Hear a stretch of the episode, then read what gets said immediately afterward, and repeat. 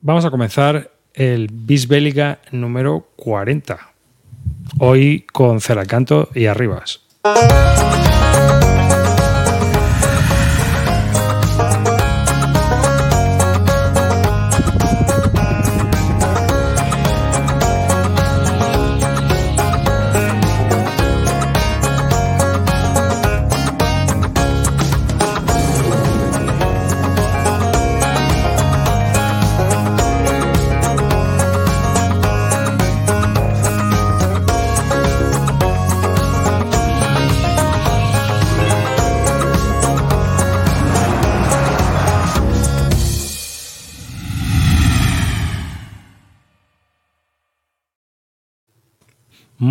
De David Arribas. Un saludo a todos los que nos veis, nos escucháis y nos veis también en diferido.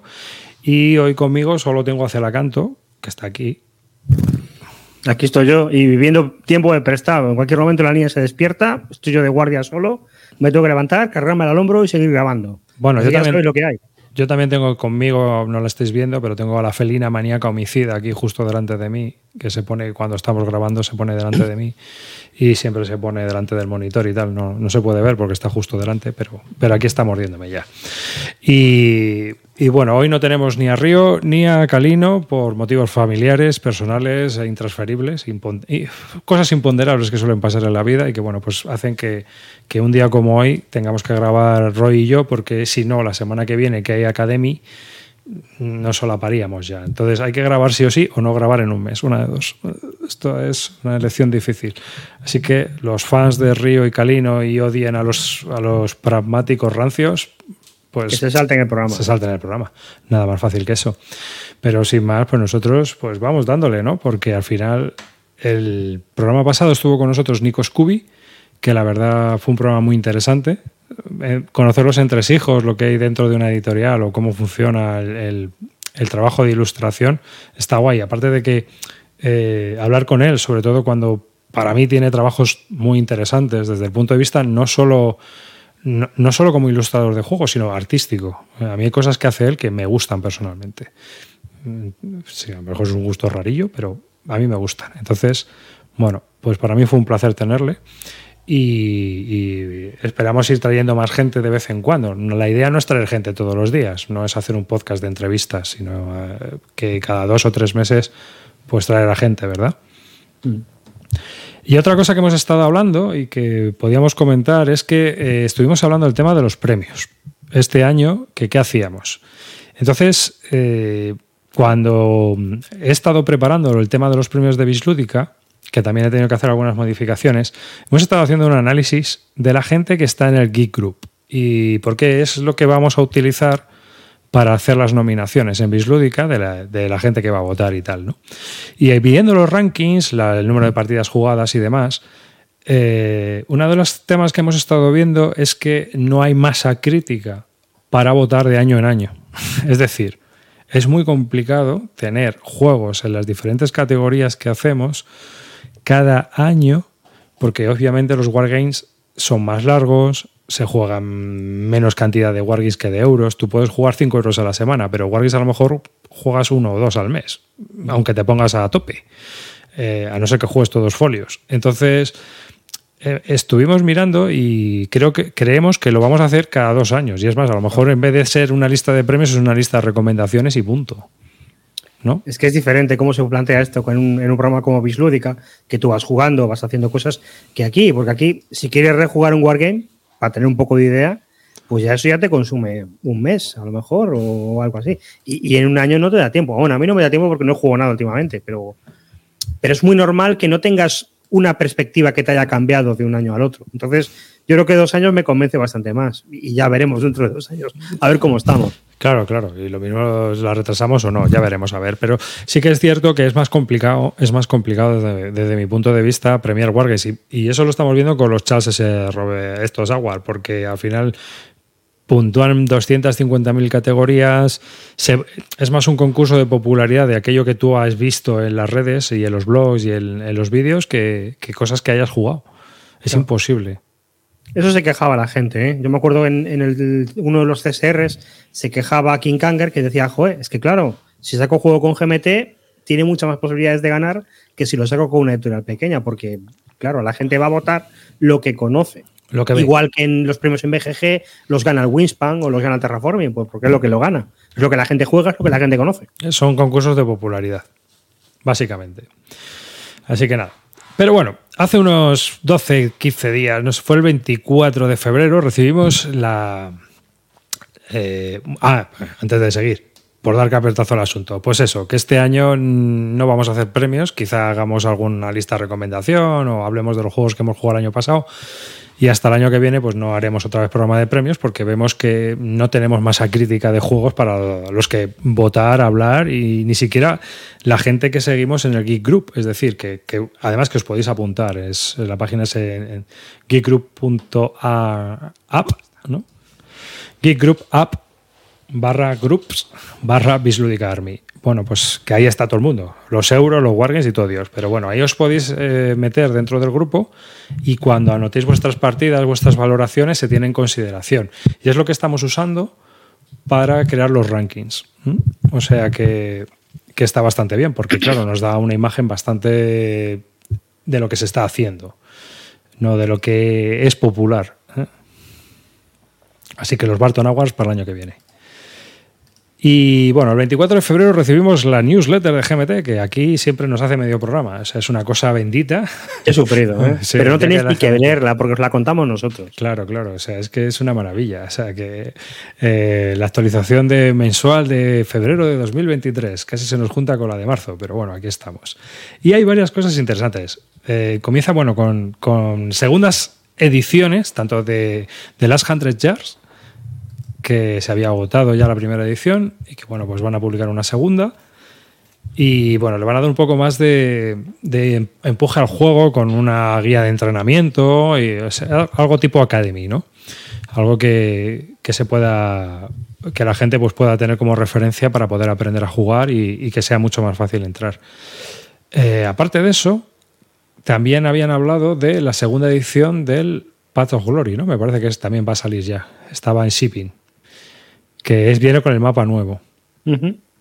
Y que creo que es la que eh, Debir va a reimprimir. Eso es lo que yo, yo que Debir la va a reimprimir y yo voy a aprovechar para sacar esta segunda que tiene el mapa mejorado. Y creo que cambian un par de reglas, pero lo típico, son reglas que llevan usando los fans mucho tiempo y la gente ha dicho, pues sí, hay que, hay que meterlas en el juego. Sí, porque esto es un, uno de los juegos clásicos es uno de los juegos clásicos que está en, los campeonatos estos que hacen del mundo en Estados Unidos y al final pues es un juego que se juega bastante, tanto por basal como por, por campeonato y, torneo. Tiene un mogollón de ediciones, ¿eh? pero un mogollón. no, es, no es un super hit de GMT, pero es un juego que lleva imprimiéndose desde hace mogollón y es de los primeros CDGs. A ver, yo creo que es un juego que tiene muchas, muchas críticas. Pero... A mí me gusta. Yo, para empezar, a mí no me gusta ese juego. Pero me parece que como juego, para jugar de forma competitiva, está muy bien. Claro, es lo que te iba a decir. O sea, cualquier parecido con la Primera Guerra Mundial es un poco raro porque empieza aquello a degenerar de una forma bestia por el rollo de los puntos de victoria.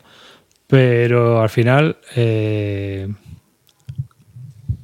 creo que es un juego que se juega bastante, así que por lo tanto algo tiene que tener. Mira, te pregunta Javi de Null si los cuadros que tienes detrás son tableros de Wargame. Sí, sí. Bueno, el del medio es, un, es el juego de rol de Columbia, este, el Harn. Que regalaban y tal. Pero los otros sí, son juegos de. Son de Wargames porque me los pillo. Este de la derecha, por cierto, el de la que tengo aquí a mi izquierda lo tengo que cambiar ya. Porque el sol me lo come aquí, ¿eh? Es terrible. Y mira que aquí en Galicia no da mucho el sol, pero. Ya, pero sí, también depende de la tinta con la que esté hecho, de que.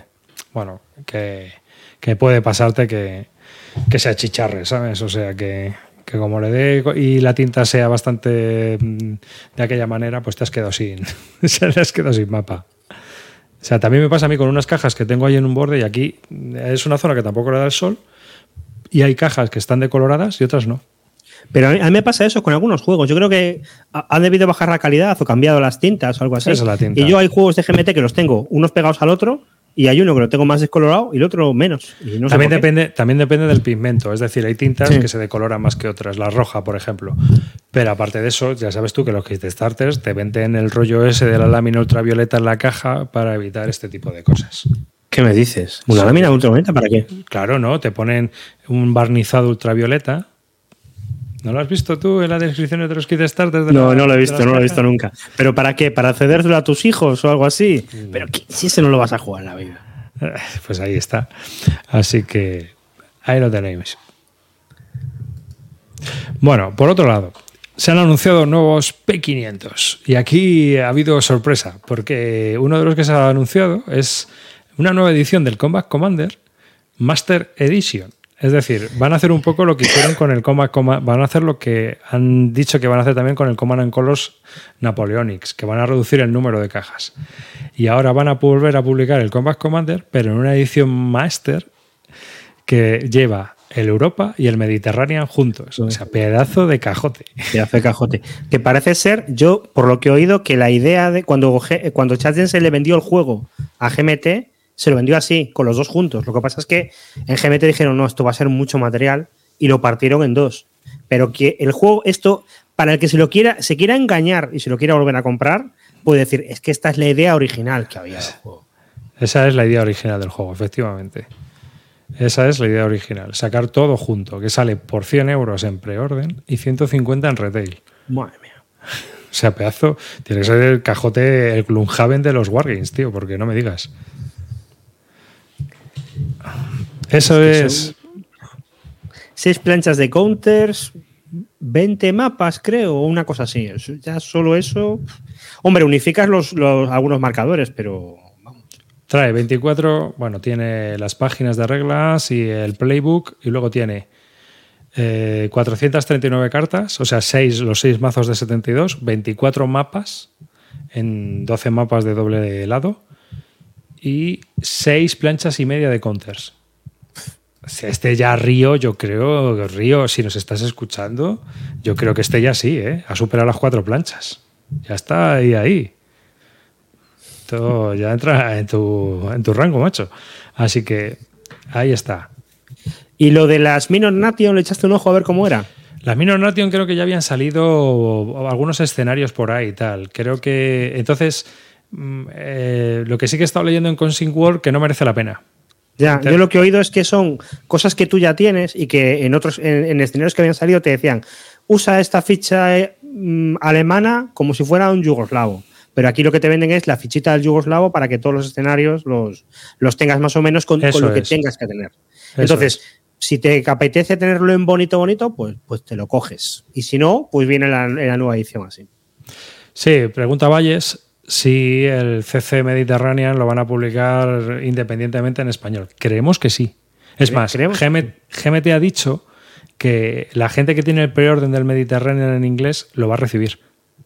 Es decir, que se va a publicar una caja del inglés, pero que la siguiente reedición del, del Combat Commander era esto, el Master.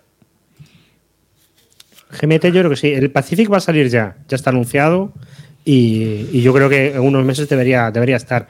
Pero el Mediterranean, pues, pues depende cómo han ido las ventas del otro. Todavía no habrá nada decidido. Hmm. Y luego se ha anunciado también un juego. Yo, vamos, nunca me iba a imaginar que Rajoy iba a salir en una portada de GMT.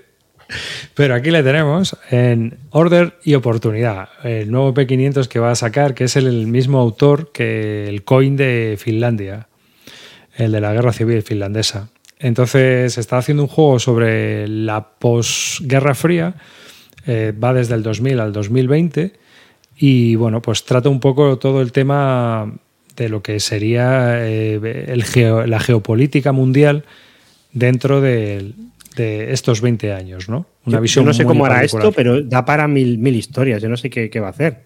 Porque, a ver, si no hay 11S, pues cambian muchas cosas. Si no hay una guerra, pues cambian millones de historias. Entonces, no sé, o haces un juego muy abierto o te queda muy lineal. No sé muy bien qué, tiene pensado hacer. El tema, el tema no me parece mal. Él ha comentado que va a ser como una especie de Sambos. Hay una, hay una entrevista en el blog del Guargamero Novato. Si lo busquáis en Google, el Guargamero Novato, que es un blog que, hace un montón de entrevistas a,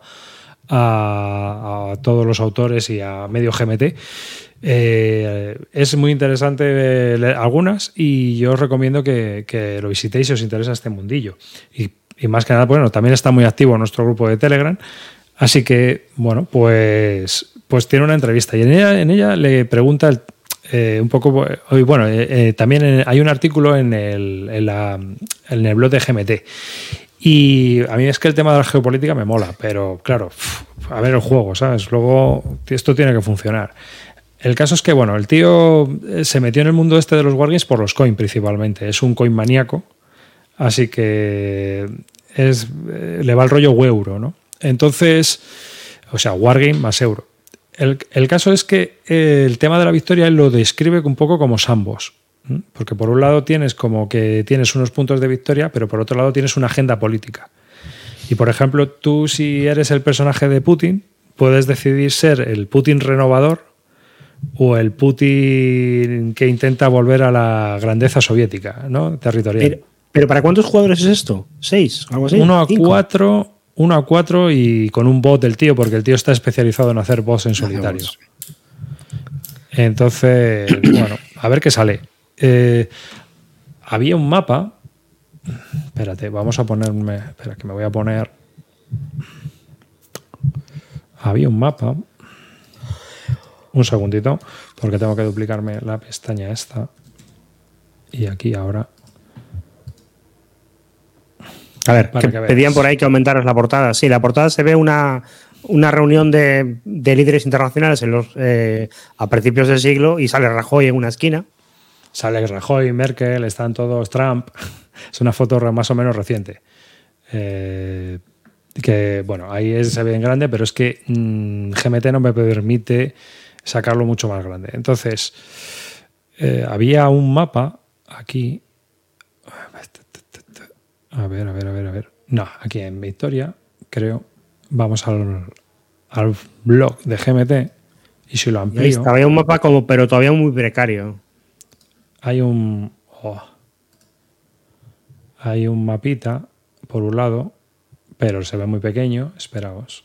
A ver si está en el otro artículo.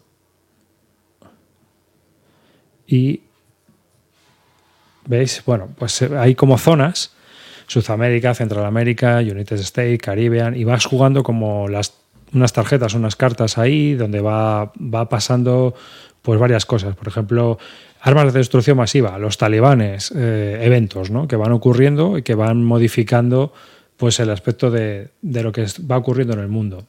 Pero aparte de eso, había un mapa, a ver si lo encuentro, que no lo veo. Aquí está. Y este es el mapa que, que va a llevar el juego. Eh, a ver, a mí hay cosas que ya me pitan, no sé, porque esto está en preorden, pero por ejemplo en África, para mí hay una zona muy importante que es el flanco sur, que se denomina flanco sur de Europa, que es toda la frontera con el Sahel.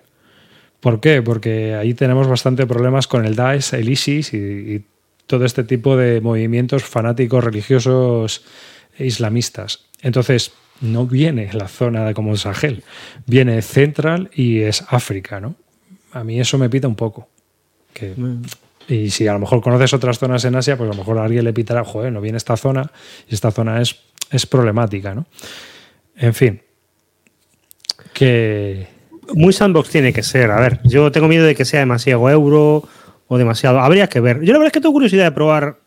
de probar un coin el de Finlandia es de lo que más me apetecería ver cómo va. ¿Y el nuevo de Inglaterra? también, las, colonias inglesas, ese también. Claro, es que son temas interesantes. A ver, el de Filipinas también parece un tema interesante. Lo que pasa es que, ¿sabes lo que pasa con los coins? Me da muchísima pereza. Si tuviera un grupo de gente que le gusta jugar a coins, yo encantado por probarlos tal, pero que, que tenga que salir de mí el, el coger a, mi gente y decirle, venga, vamos a jugar a esto, venga, vamos a aprender, aprender, aprender. Y al final, ¿para qué? Para echarle dos partidas y no acabarnos de enterar bien de cómo va la cosa. Pero, pero oye, hay gente que le encanta los coins, ¿eh? Galino nos comentaba Que, en su, que en su club hay un grupo dedicado que se han jugado todos y que les encanta. Así es. Bueno. Pues guay. Pero que el tema está en que, bueno, a ver cómo funciona, a ver cómo ha implementado las. Es un juego de, de control de áreas tal y como lo describe él. ¿Mm? Así que en esas estamos. Este P500. A mí me parece interesante. A ver cómo evoluciona y, cómo llega a puerto. Me gustaría ver las reglas. Es lo único que no hay. Entonces, bueno, pues a ver si van sacando el tema y, nos lo van enseñando. A ver, tengo miedo también de que sea muy bot, porque el tío este es súper fan de El, este, el, de Finlandia creo que le había hecho tres bots y lo había preparado todo y tal. Y a mí esas cosas me dan miedo, porque cuando me pongo a seguir una hoja de Excel, de una hoja de, procedimientos, a veces yo me pierdo con, el. No, el, el, bot este tío son cartas. Son cartas. Ah, bueno, pues cartas mejor. Vale. Cartas. Es que es lo que implementó en el nuevo de Finlandia el boss con cartas ya. Mucho mejor que los otros, porque los que había, yo me acuerdo haber visto el de Landea Navis y aquello era diagrama de flujo, ¡bunga! A ver, el de Inglaterra, como dice Estratega de Sofá, tiene una cosa bastante interesante, que es que son cuatro jueguecitos en uno y son, digamos, coins cortitos para dos jugadores. Lo cual yo creo que está bastante bien, porque para mí uno de los problemas que tienen los coins es que se van de se van de hora, literalmente. O sea, creo que se van de tiempo. Es una de, las pegas que yo les veo. Y luego hay que ver también lo que va a durar este juego, porque Ordinal Opportunity, al final estamos jugando un euro de control de áreas y nos tiramos 12 horas.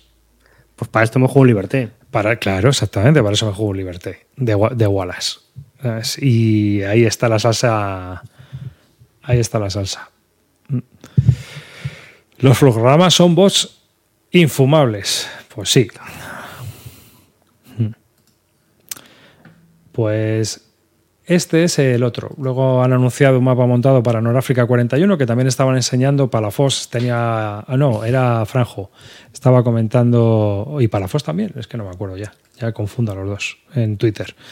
El caso es que estaban poniendo eh, pues las diferentes reglas y en qué se diferenciaban eh, de los otros juegos, ¿no? El rollo de las top bombs, que ahora van a ser como zocs semipegajosas y que la ZOC es el espacio que hay en, alrededor de una ficha. ¿no? Entonces, como que es el control de la zona. a ver, en el desierto es que es lo que, lo que cabe. Tú no te vas a poner a hacer una ZOC en medio del desierto para que no pase un tío por ahí, no sé, no, no, tiene mucho sentido. Yo, tengo curiosidad por ver qué hace aquí con este. A ver si queda un juego en Norte de África apañado, que es que es un teatro chulo, pero a mí ningún juego me acaba de funcionar. Eh, bien, 100% porque no acaban de encajar.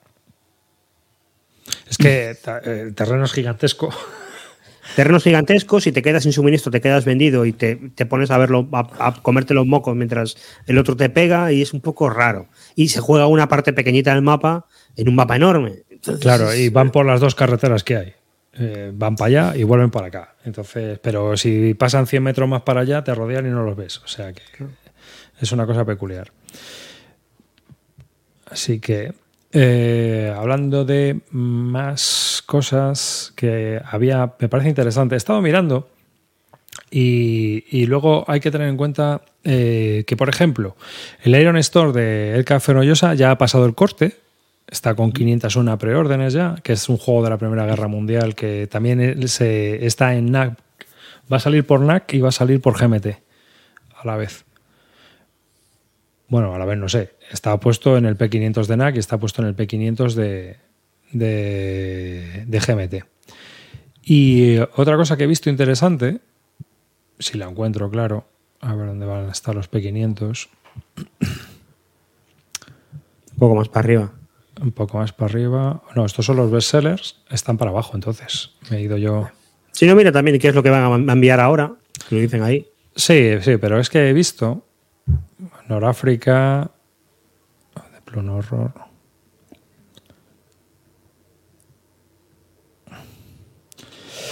Aquí lo que van a enviar es, eh, que ahora lo comentaré. Otro que he visto que, tiene un montón de preórdenes, tío, es el Pussy Glory, la versión del Path of Glory para la, zona de Oriente Medio. 800 Yo lo jugué, ese juego me pareció, me pareció que es para muy cafeteros eso. Pero bueno, pues si te gusta el tema, pues. Claro, yo creo que es un juego pues para gente que le guste mucho el tema, que le guste mucho los CDGs, que tenga con quien jugarlo, porque yo creo que tiene que ser un juego con mucha más dificultad, ¿no? Tiene muchas más dificultades, tiene muchas más facciones, tiene muchas más. Yo, creo que un CDG no, no se presta a hacer un juego de, ese teatro, pero eran otros tiempos, Patch of Glory lo estaba petando muchísimo y era hacer una especie de secuela. Yo, yo creo que, que es un poco fallida, pero bueno, no, no sé, no sé. Pero si está bien que lo que está bien que lo reeditan, porque luego hay otros CDGs que no se han reeditado. El, ¿Cuál era? El Happy King Charles que me gusta a mí, lo han quitado. Y he oído algo de que lo va a publicar Palanx. Que me ah, parece increíble. ¿Cuál? ¿El? El Unhappy King Charles.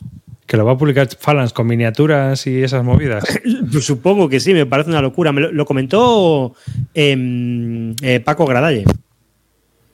Yo, no lo vi en ningún sitio, pero me lo comentó él un día en el chat o algo así y me pareció raro. Pero hay unos cuantos CDGs que, que son second tier, que se han quedado descolgados y no los van a reeditar nunca, como el 30 Yard Wars y estas cosas. Entonces me sorprende que el Pursuit of Glory esté ahí, ahí. Pues tiene 800 preórdenes, tío. Bueno, bueno. A ver, son estas cosas como lo Rosa, que se quedan ahí, que parece que no las van a publicar, que van acumulando preorders y que de repente los tienen, pero se siguen sin publicar y de repente le dicen, ah, pues lo publicamos. Hmm. Y a tope. Sí, sí, sí, sí. Ah, claro, es que no está la. Es que soy gilipollas. Eh, tengo aquí la lista de los P500 en un lado y que pensaba que estaba en, la, en, el mail, pero no, no, está aquí eh, que la tengo yo por otro lado. ¿Sabes? Entonces, en el Made the Cap, si miramos, pues está ahí el Pulse of Glory, ya te digo, con, me parece que son 1500, o sea, 800 órdenes.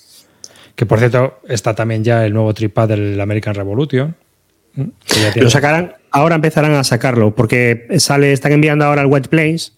cuando, llegue el White, cuando llegue el White Plains, empiezan con el tripack segundo. Pero con esta serie tienen que tener algún buen rollo con el autor, ¿no? Porque le sacan todo, tío.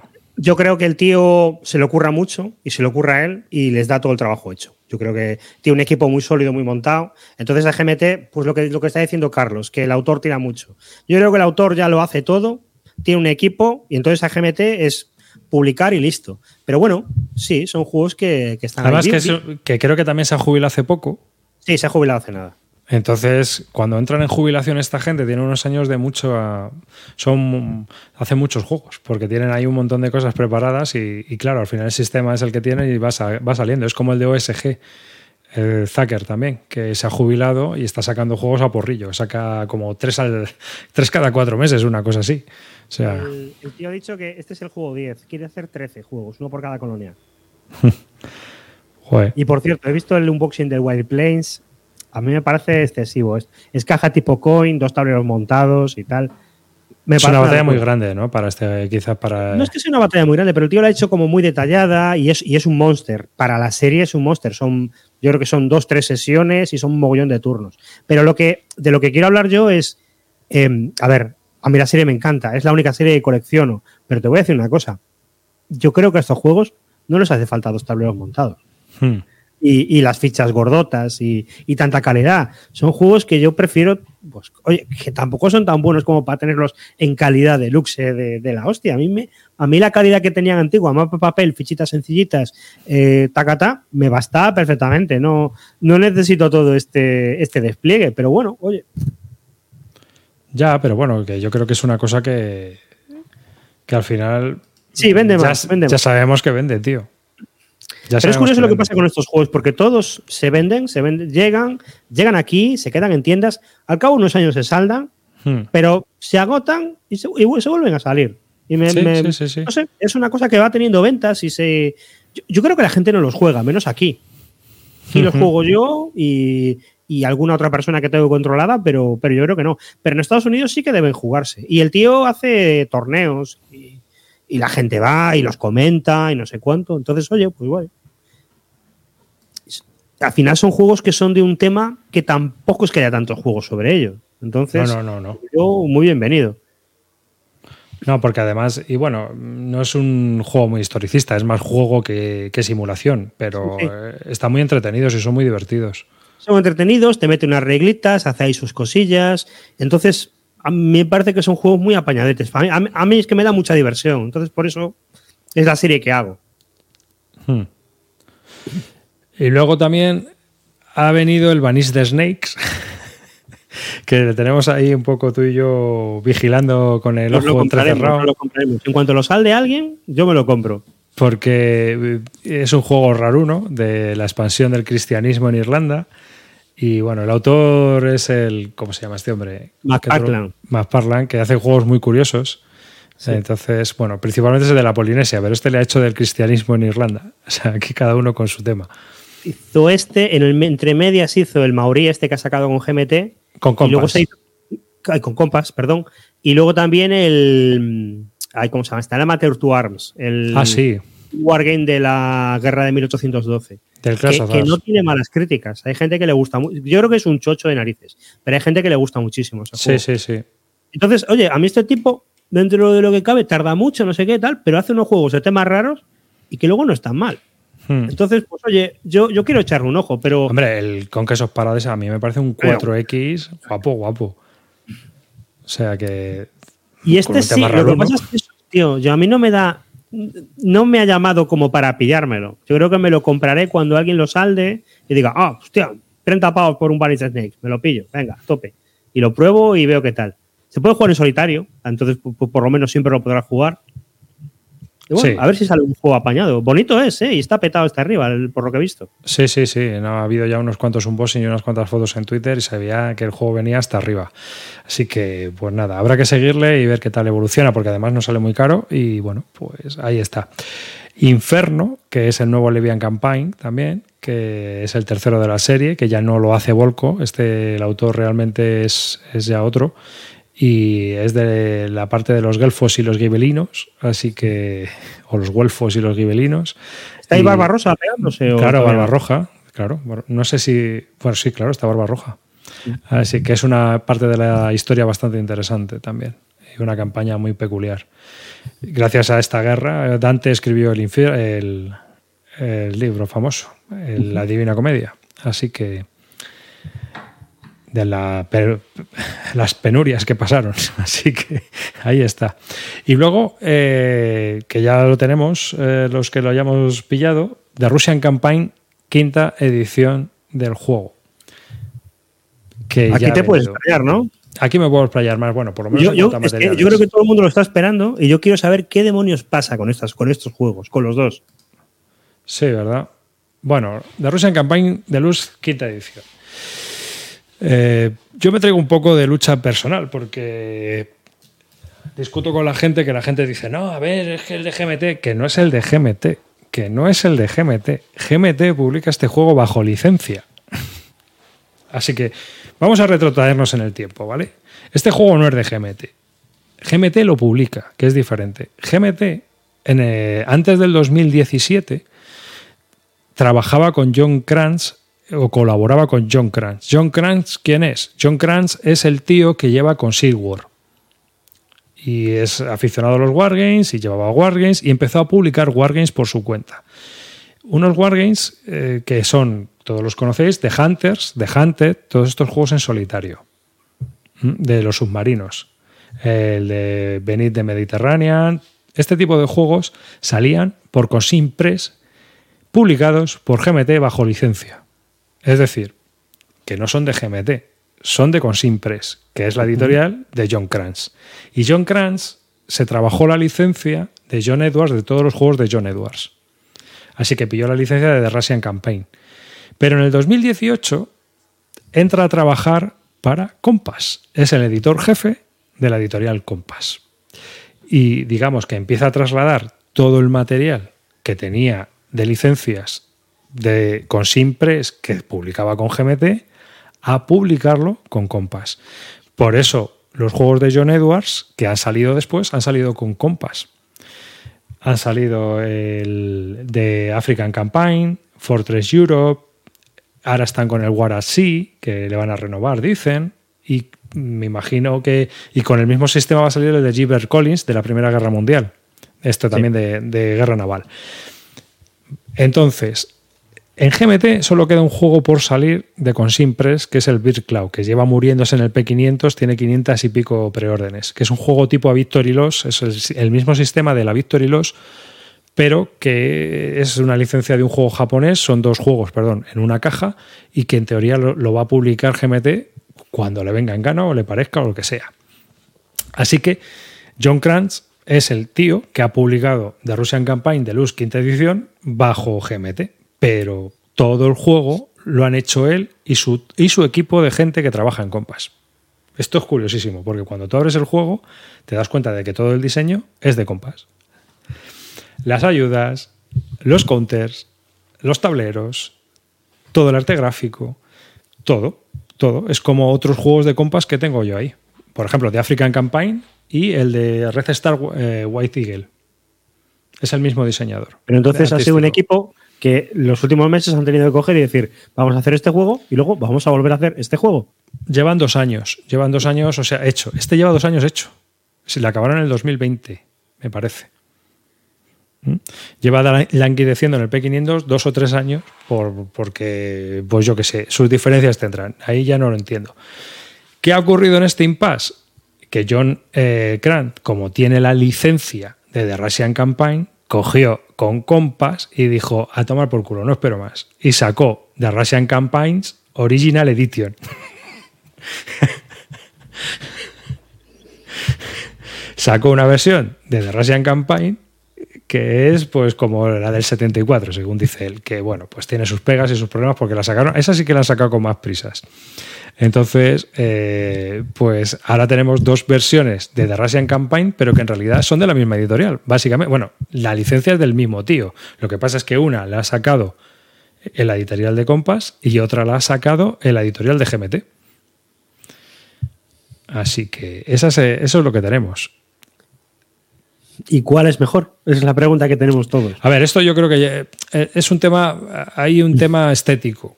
Así que cuando hay un tema estético, la cosa siempre es muy subjetiva. A mí el ilustrador de, o sea, el diseñador gráfico que han utilizado para The Russian Campaign eh, de la DGMT me gusta menos, que es el de Red Star White Eagle. O sea, es, funcional, pero no me termina de, llenar.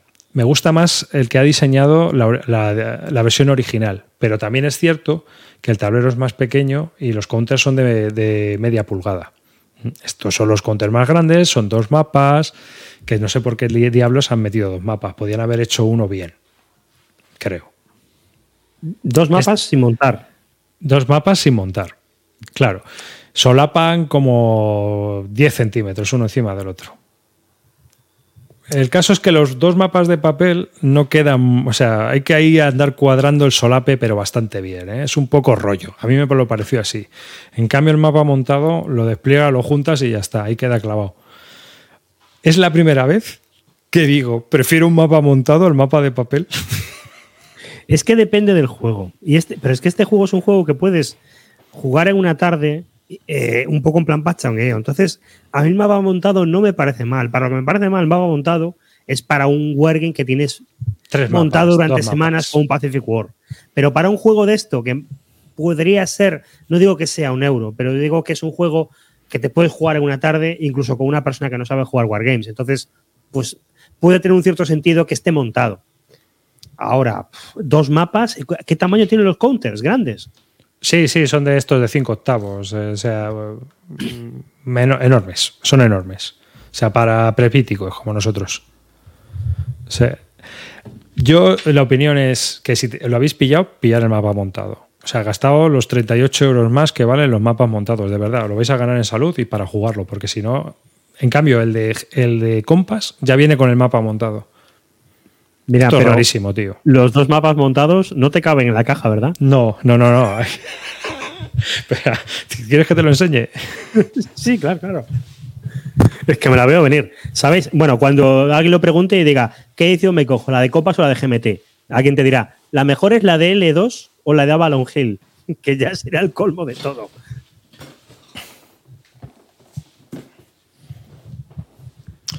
Bueno, esto es. Esto es una de las vergüenzas. Esto es una de las vergüenzas. Bueno, esto es compás. Es que esto es. Esto es John Grant. Esto es así. Esto es lo que hay. A ver, Gati, déjame. A ver, manía comicida, pasa. Felina. No me deja ver. Pero déjame, ay, ay, no me muerdas. Ahora. Bueno, esta es la caja de The Russian Campaign, ¿no? Estos son los mapas montados. Esta es la caja con los mapas montados. Para los que estéis escuchando y no lo podéis ver, los mapas son más gordos. Son casi quedan a, 6 milímetros así de, si los metiera dentro de la caja. Es decir, no caben. No caben, es imposible. O sea, no, esto no. O sea, necesitamos una caja de estas tipo coin, de, 7 pulgadas, o sea, de 3 pulgadas mínimo. Mira, ¿sabes lo que deberían haber hecho? Deberían haber hecho como en el Supreme Commander. Haber hecho un mapa eh, que fuera, eh, por un lado, un solo mapa y que si quisieras lo pudieras ampliar a dos mapas. y hacer los counters de un tamaño que pudiera caber los dos. O en el otro quedaran holgados o algo así. Porque no sé, es que no, no acabo de entender. Bueno, pero bueno, John Kranz, vale. Correcto. Sí, sí, sí, tal cual. Tal cual. Es lo que hay. Entonces, esta es la Deluxe Edition. ¿Sabes? Quinta edición. La gente que tiene la de Avalon Hill, pues chicos, vos pensároslo, porque no sé. O si tenéis la L2, obviamente, ni de coña. Es porque L2 sacaba muy, bueno, muy buena producción de los juegos. Para la Avalon Hill, lo peor que tiene son los counters, que están hechos como se hacían los counters en los 70. Entonces, pues hombre, tienen sus problemillas y tienen mucho desgaste. Y si os cogéis una copia de, de, Avalon Hill, a saber si tiene los counters desgastados. Y os digo una cosa, la calidad de los, del cartón de Avalon Hill era una mierda, ¿eh? O sea, eso se, es un poco mierder, se, se, se abren, eh, el troquelado es, no es bueno. O sea que, ojo, cuidado, que los de Avalon Hill tiene mucha fama y mucha historia, pero eran un poquillo también a estas alturas ya están un poco pasados con lo que se ve actualmente. Pero sí que me llama la atención, pues que, que ya ves tú, el juego pues, pues sale con cómo ha salido. Y luego los counters, los tengo por aquí. Aquí están. ¿eh? Pues, son de los, de los gordotes. Bueno, ah. pues esto es el típico juego que la gente se compra ya cuando tiene presbicia, pues para poder sí, jugar tiene unos bien. bien gordos, ¿sabes? O sea que, que, está bastante, bastante tocho. Pero ya te digo que, que el juego es totalmente producción compás. Vamos. Así que. Oye, el gato te está ahí. Sí, ya, ya lo he visto. Así que eso ese es el tema que, yo veo con el problema de The Russian Campaign. Entonces, ¿me ha decepcionado bastante? Pues sí, me ha decepcionado. La verdad es que yo me esperaba. A ver, me ha decepcionado entre comillas, porque yo la verdad, había gente que decía, Buah, hay que esperar a la de GMT, que va a venir. Y yo decía, uy, que yo estoy investigando el tema y no pinta bien tampoco. Porque yo creo que se ha retrasado tanto, no sé qué pique habrá ahí entre ellos o qué movidas tendrán, pero claro, John Kranz ahora trabaja para Compass. Entonces, lo que sí que es cierto es que los juegos del Mediterráneo sí que siguen saliendo, o sea, los juegos de submarinos sí que siguen saliendo por GMT. Hay algunos que ya los ha sacado con Compass, el de la Primera Guerra Mundial, el Raiders of the Deep creo que se llama, ese lo sacó ya con, con Cosim. Pero, pero sí, sí que siguen saliendo y sí que sigue teniendo. No sé, no tengo ni idea de cómo tendrán el tema de licencias, pero. Sí, porque a lo mejor es una cuestión de, de firma del, o sea, del contrato. Parece una liada gorda, no lo sé. Y aquí a saber lo que pasó, ¿eh? Yo igual es que el Magowan tenía mano porque él hizo el arte original del juego, entonces no sé. Mira, no tengo ni idea. Pero bueno, ha salido lo que ha salido. Y que la gente por lo menos que sepa lo que, lo que se va a pillar. Hmm. Yo, yo creo que como mínimo tenía que haber hecho la caja más grande. Porque sí, sí, sí, sí, sí. La, eh, la, caja tenía que haber sido de 3 pulgadas, pero claro, ya te digo que, claro, no es una producción de GMT al uso. Entonces, yo no sé cuál es el trato, las movidas y las historias que tienen, porque al final esto es una producción de Consimpress. Y lo ponen en, los créditos. O sea, se publicado por GMT bajo licencia de Consimpress. Y, el primer nombre que viene es el de John Crash, no es el de John Edwards. O sea, esto es muy, es muy, es muy top. Es muy top. El caso es que, bueno, ahora hay, donde elegir. Tienes para elegir la, versión original de Compass o la versión de Luz Edition quinta edición de GMT. Obviamente la de GMT tiene más reglas, más variantes, más historias, porque aúna las cuatro ediciones que ha habido anteriormente, con un montón de... Eh, tiene las expansiones de General, eh, varias variantes más. Es decir, han implementado un montón de reglas que si tú quieres puedes jugar con ellas eh, y que en la versión de Compass no existen. ¿eh? Sí que había gente que decía que te bajas la tercera edición de las reglas de Avalon Hill y tienes una edición de Avalon Hill en la edición de Compass. O sea que más o menos también es lo que comentaban. Así que al final ahí hay un buen... Ha pasado como cuando publicaron el 1830 la primera vez por Lookout, ¿te acuerdas? Sí pues que al final reimprimen el juego, pero te queda como ese saborcillo de decir, joder, lo podían haber hecho bien. Es una pena. No sé, a ver si hay suerte, pilla la licencia de Vir y lo hacen bien. A ver si de hombre, a veces, a veces en la edición española cambian el tamaño de caja, cambian algunas historias. Entonces, igual Bueno, pues como ya saben lo que hay, igual lo, ajustan para que. Bueno, digo David porque, porque Xavi Garriga es un gran fan del juego. Entonces, me imagino que si, si alguien estaría interesado en sacar este juego en España, sería, serían ellos los primeros. Que luego vete a saber. Pero esa es la, la historia. Al final GMT es un penín chapucer. Y dale, que no es GMT. Es Consim. que esto es de Consim Press. Publicado bajo licencia por GMT. Cuidado, amigos. Esto no es GMT. Esto es Consim Press. Así que, ojito, cuidado. Y Consim Press es como es, es Compass. Depende de lo que saque cada uno, porque Compass tiene una calidad variable.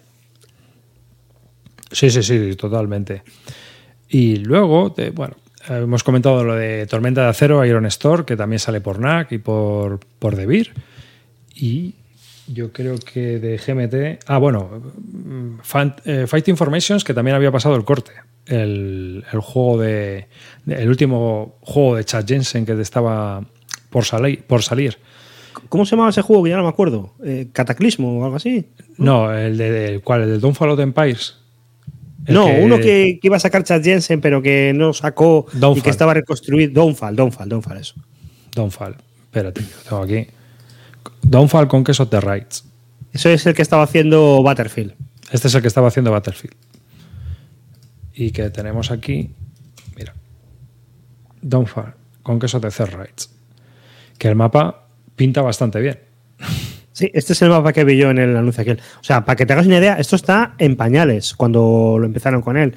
Porque en, el, en la sala de chat que estuvimos en, en la Stoicon, sí. Eh, eh, Battlefield preguntaba a la gente cómo veía que podía sacar los contras del juego. Si usaba bloques, si usaba fichas, si usaba fichas más gordotas o cómo, cómo podía hacerlo, porque no lo tenía claro todavía. Así que a saber cómo lo, ha evolucionado. Y esto, eso, Chad Jensen tenía unas ideas para hacer este juego y que pintaba muy interesante y que no era del todo, aprovechaba la idea de un mapa de Wargame de hexágonos, pero luego el juego tenía muchas más cosas de euros. Mm, sí, eh, además que tiene lo típico de él de la iniciativa mm. eh, en el mapa, que aquí a la izquierda ves, Victory Track, ¿ves? tienes ahí el cero y va subiendo y bajando para un lado y para el otro. y luego eh, lo típico de él también, que es muy típico, lo de las acciones. O sea que mm, estas cosas de euro que él metía en los juegos. O sea que, a ver qué, vemos. Y, y, la 29 División de Infantería. Que está también. Esto es otra expansión. No, esto es para el Fight Information y es un juego. Es el segundo juego de la serie. Va a salir que en el 2019 publicó él ya que lo estaba trabajando, fue el año en que murió. En el 2019 publicó que estaba trabajando en él. Fight Informations US-29 División de Infantería. Y que bueno, a mí es un juego que me gusta, que juego principalmente para jugar en solitario. Hay mucha gente que esto lo juega a dos y le horroriza, pero yo creo que es que ha sido un juego que hasta que no lo ha pillado el desarrollador no, eh, no han visto cómo funciona de verdad. Ahí Chad Jensen se equivocó, porque en el primer juego metió batallas muy tochas. Entonces tú jugabas el primer escenario que era como introductorio y el segundo escenario en un mapa gigante. Entonces te tirabas una vida. Y este juego no es para jugar con un mapa gigante, este juego es para pequeñas acciones de pelotón.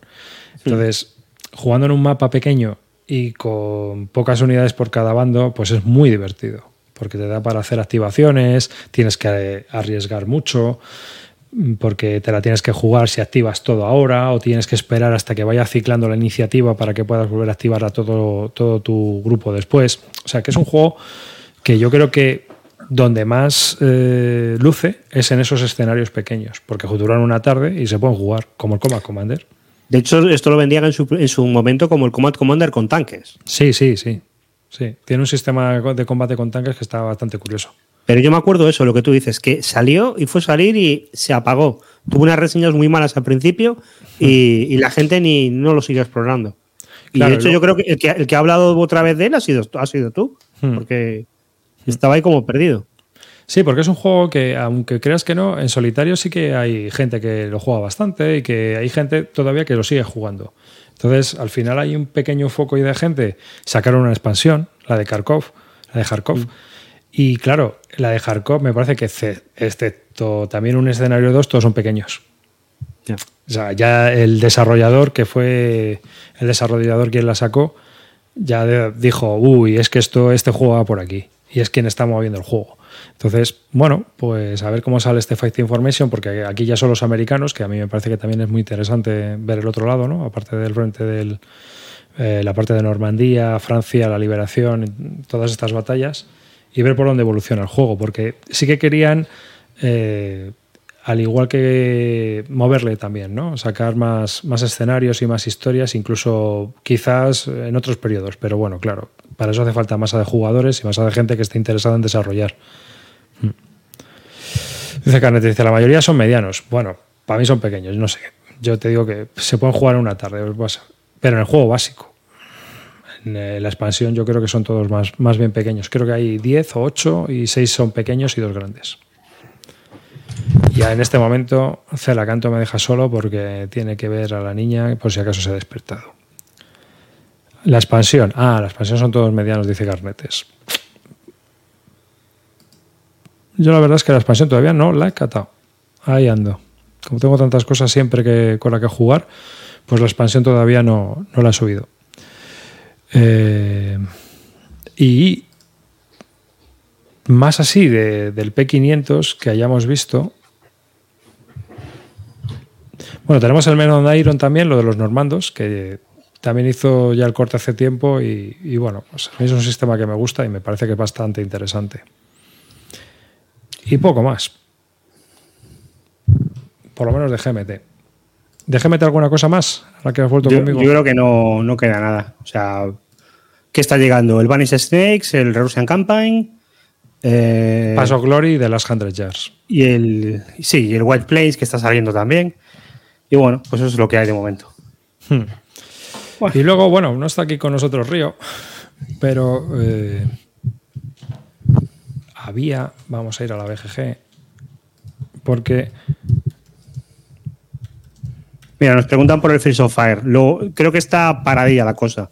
Que en los últimos meses, incluso en el grupo Play no, no están sacando nada nuevo. Que vamos, acabarán sacando la deluxe esta, pero de momento están, no sé, ultimando detalles o, o lo que sea, pero, pero de momento no hay noticias. Sí, es así. Tú lo has comentado perfectamente.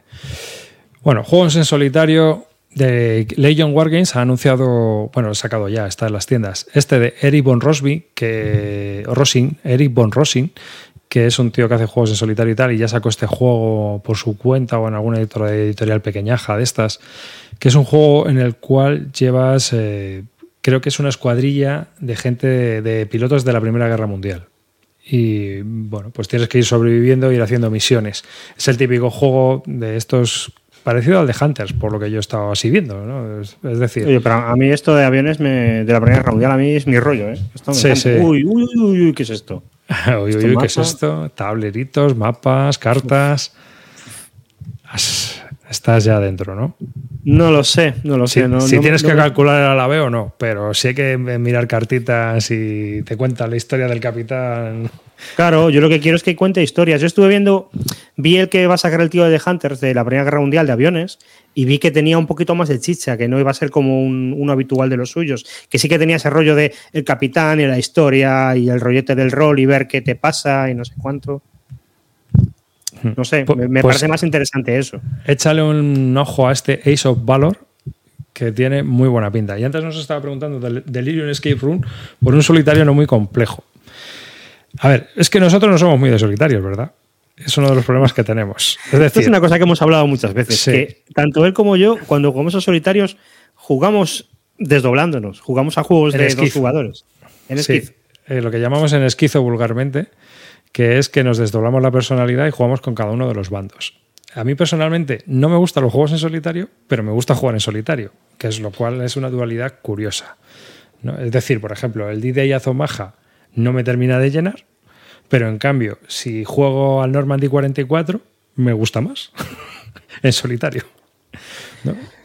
Yo creo que tiene que ver con la narratividad, porque hay muchos solitarios que lo entienden, cuando diseñan el solitario lo, diseñan como un sistema. Tú tienes que craquear el sistema, encontrar cómo es, pegarte contra él, encontrar los puntos débiles y ganar. Y a mí eso me parece menos interesante que meterme en un rollo de que me cuente una historia y estar ahí metido y ganar o perder no me importe, sino ver cómo se desarrollan los acontecimientos y cómo, cómo, genera, cómo va la cosa.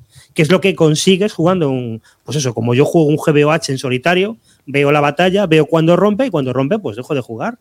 Hmm. Pero eso me resulta, me resulta más divertido que, pegarme con un sistema. A mí me parecen puzzles. Es decir, tú tienes un problema que tienes que resolver, como cuando haces un pasatiempo, un crucigrama, un sudoku. Entonces es un sistema que tiene un algoritmo y tú intentas, pues eso, mm, resolverlo ya está. Entonces, bueno, pues es, la historia. Pero así de solitarios, es que depende, porque claro, hay dos, para, hay dos tipos de solitarios. Está el solitario mecanizado, es decir, el solitario que es un puzzle, como podría ser el Dida y Omaha Beach, la casa de Pavlov, todos estos juegos que al final no dejan de ser, pues eso, juegos que, te presentan un sistema que tú tienes que hackear, como dice Roy. Pero luego tienes otros que son más eh, narrativos. Entonces, como la misión o el N, las guerras napoleónicas, sacrifican mecánicas por narratividad. Entonces, hay que ver en qué tipo de espectro de jugador te encuentras tú. Si te encuentras, eh, si eres un jugador que le gusta resolver problemas o eres un jugador que quiere vivir una historia. Y esa es, esa es la principal historia que hay que ver por dónde tienes que tirar, que creo yo que es lo más, lo, más importante de esto. Por eso a mí, a mí me gusta más la... Es decir, yo he jugado el de las presas, este, el de GMT que tuve, lo tuve y, luego, y lo vendí, pero lo jugué, ¿sabes? Lo jugué, me contó la historia, me leí el libro y una vez que ya lo jugué y me leí el libro, dije, pues ya me he leído el libro, lo puedo vender. Los de Dan Booster Ride. Pero como juego, pues como juego tomar decisiones no tomaba muchas. O estos juegos del, del Zero Líder o el Phantom Líder, el B17 Líder, pues tienes más decisiones que tomar. Pero realmente, pues no, pues te va, lo que es es que puedes generar una historia. Yo creo que quizás mecánicamente y narrativamente el que más me ha gustado es Field of Fire. Porque te lo da todo. Tienes que comerte la cabeza, o sea, es decir, hay veces que te quedas mirando el tablero y estás pensando ahí qué diablos voy a hacer, y a, la vez la historia que te genera es la hostia. Entonces es, es una peli. Entonces, quizás yo creo que es, eh, esa mezcla es la mejor que yo he visto. Pero también es cierto que el handicap y el peaje que hay que pagar para poder jugar al bicho ese, telita. Entonces, bueno, a ver si con la tercera edición arregla las cosas y por lo menos se puede jugar. Pero ese sí que necesita Academy, ¿eh? Mm. y no se juega habría, habría que planteárselo para un futuro. Hmm, hmm. Mira, está hablando aquí una persona que, se está pensando si comprarse el SPQR para jugar en solitario. Y yo le digo que, sí. yo no lo jugaría a dos jugadores. Hay algunas batallas que sí, que si se las podría jugar a dos jugadores. Pero a mí, en, GB8 es un sistema que, juego pero que, y que me he vuelto a comprar el SPQR, pero pensando solo en jugar en solitario, porque yo me lo paso bien. Me leo la batalla, me leo el rollo, lo juego. La batalla está desnivelada, me da igual. Yo aquí he venido a ver cómo va el rollo y ver si puedo hacer algo con un bando, con el otro. Fíjate, por ejemplo, mira, tenía el SPQR y me he pillado hace poco, para que lo vea la gente. El Conquest of Gaul. Of Gaul, el de la portada buena, no el de la portada. Ojalá hubiera conseguido el otro, que me hubiera hecho gracia tener la otra portada. Pero me he pillado este. Y me lo he pillado y, a ver, este, este es de los peores de GBH porque las batallas son una mierda, las batallas son galos contra romanos, galos que se snafran, que no tienen posibilidad de ganar contra romanos, y, es que me da igual, porque yo lo que voy a jugar es jugar las batallas, ponerme ahí con los galos, lanzar el ataque frontal, que fallen y ver cómo va la cosa. Y con eso, pues ya, ya me divierto. Yo, yo, yo creo que estos son con los solitarios con los que mejor me lo paso. Prefiero jugar a eso que jugar a un juego mecánico. Por cierto, espera, te voy a enseñar una cosa de los mapas que me he quedado flipado. Esto es de hace años en GMT. Mira, vas a verlo. A ver si se ve bien en la cámara. Tú ves el mapa, ¿no? Sí. Cucu, ¿qué hago aquí? ¿Qué es esto? ¿Por qué pues demonios está esto partido a la mitad? ¿Me lo pueden explicar? Pero es de papel. Es de papel. Pero mira, está cortado. En vez de ser una, hoja entera, está cortado y no tiene ningún sentido. Sí, sí lo tiene. Sí lo tiene, porque. Sí, sí, sí lo tiene, porque el gramaje y el tipo de papel, a lo mejor, si no hacen el corte, al plegarlo, se arrugaría. Ah, vale, pero esto debe ser. Claro, esto es de hace años. Esto ya es de, de 2010 o algo así. Entonces, bueno, pues puede ser. Porque ahora GMT ya no los hace así, de ninguna manera. No, no. No, porque eh, ya te digo que a lo mejor cambia el papel, el proceso, va de otra manera, yo qué sé. Pero sería por eso, ¿eh? porque se arrugarían. Entonces dirían, nada, córtales por ahí. Mira, in, Innapervi71 nos recomienda como solitario el Stalingrad Steel Inferno, que lo ha sacado Revolution ahora, que es uno de la serie Store de Michael Rinella, me parece, y que lo ha, salido ahora por Revolution Games en solitario. Es un juego de, la serie Store, como el Asalto a Madrid, ¿eh? pero que, se puede jugar eh, en solitario. Dice que está bastante bien. Y luego nos dice habilidad, narrativo es un eufemismo para tirar dados. A ver, para mí no. Tirar dados es tirar dados, es una de las cosas que yo veo. Otra cosa es que a ti ese tirar dados te diga algo. ¿A ti con el del Mediterráneo, del submarino, te, te dio la sensación de tirar dados o te contaba algo? La película me la hacía yo. Si no me la hacía yo, el, juego no me ayudaba en absoluto. Claro, pues dice, hay gente que llama narrativo al de Hunters. Claro, pues porque depende de lo flipado que tú te montes en la cabeza. Esto es claro, hay dos formas de jugar a esto. Es ves un dado, ves tonelaje, tiras el dado, no sé qué, no sé cuánto, mm. Gané, saco un más uno, bien. O puedes coger y decir, hombre, me he encontrado el HMS Impervious. Vamos a vernos a Wikipedia, la página web del tal, que me cuenta, ah, si lo hundieron en el 42, ¿lo ataco o no lo ataco? Bueno, si lo tienen en el 42, lo voy a hundir yo. Y te lanzas al ataque y te montas tu película. Pero el juego no aporta nada. Pero sí que hay juegos por eso yo noto mucho la diferencia entre, entre jugar en, esquizo o jugar en un solitario. En un solitario normalmente el mapa es más pequeño, o hmm. no hay mapa, o hay un track. Y eso a mí no me dice nada. Pero en cambio, si yo juego grandes campañas de la guerra civil en solitario, yo me monto ahí que tengo muchísimo espacio por el que andar, no me veo constreñido, eh, pueden quedarse unos tíos aislados y tengo que ir a ver si los puedo rescatar. No sé, me monto yo una película con, la propia narratividad del juego. No solamente estirar dados y que pasen cosas. Eso es, eso es un mal solitario para mí. Claro, Eso es un libro juego, en realidad. Sí, sí. Eh, ve a la página 27, ve a la página 28. A ver, yo el Dan Booster Ray lo, lo disfruté, pero ¿lo recomiendo? No. no. Otro que jugué fue aquel de los cazas nocturnos del Libri con Whip Night Fighter. Eh, Night Fighter. Y también estaba bien, pero claro, te tenías que flipar mucho. Te tenías que Para jugar la 2 tampoco lo veía yo, ¿eh? O sea que. No, y el propio RAF también tienes que fliparte tú un poquito. Porque sí, sí, no. Y se te hace repetitivo porque algunos son muy largos. Pero bueno, que al final estás jugando en solitario, lo puedes dejar cuando tú quieras. O sea que, no sé, es otro rollo. Yo creo que es un rollo más relajado, es como estar leyendo un libro.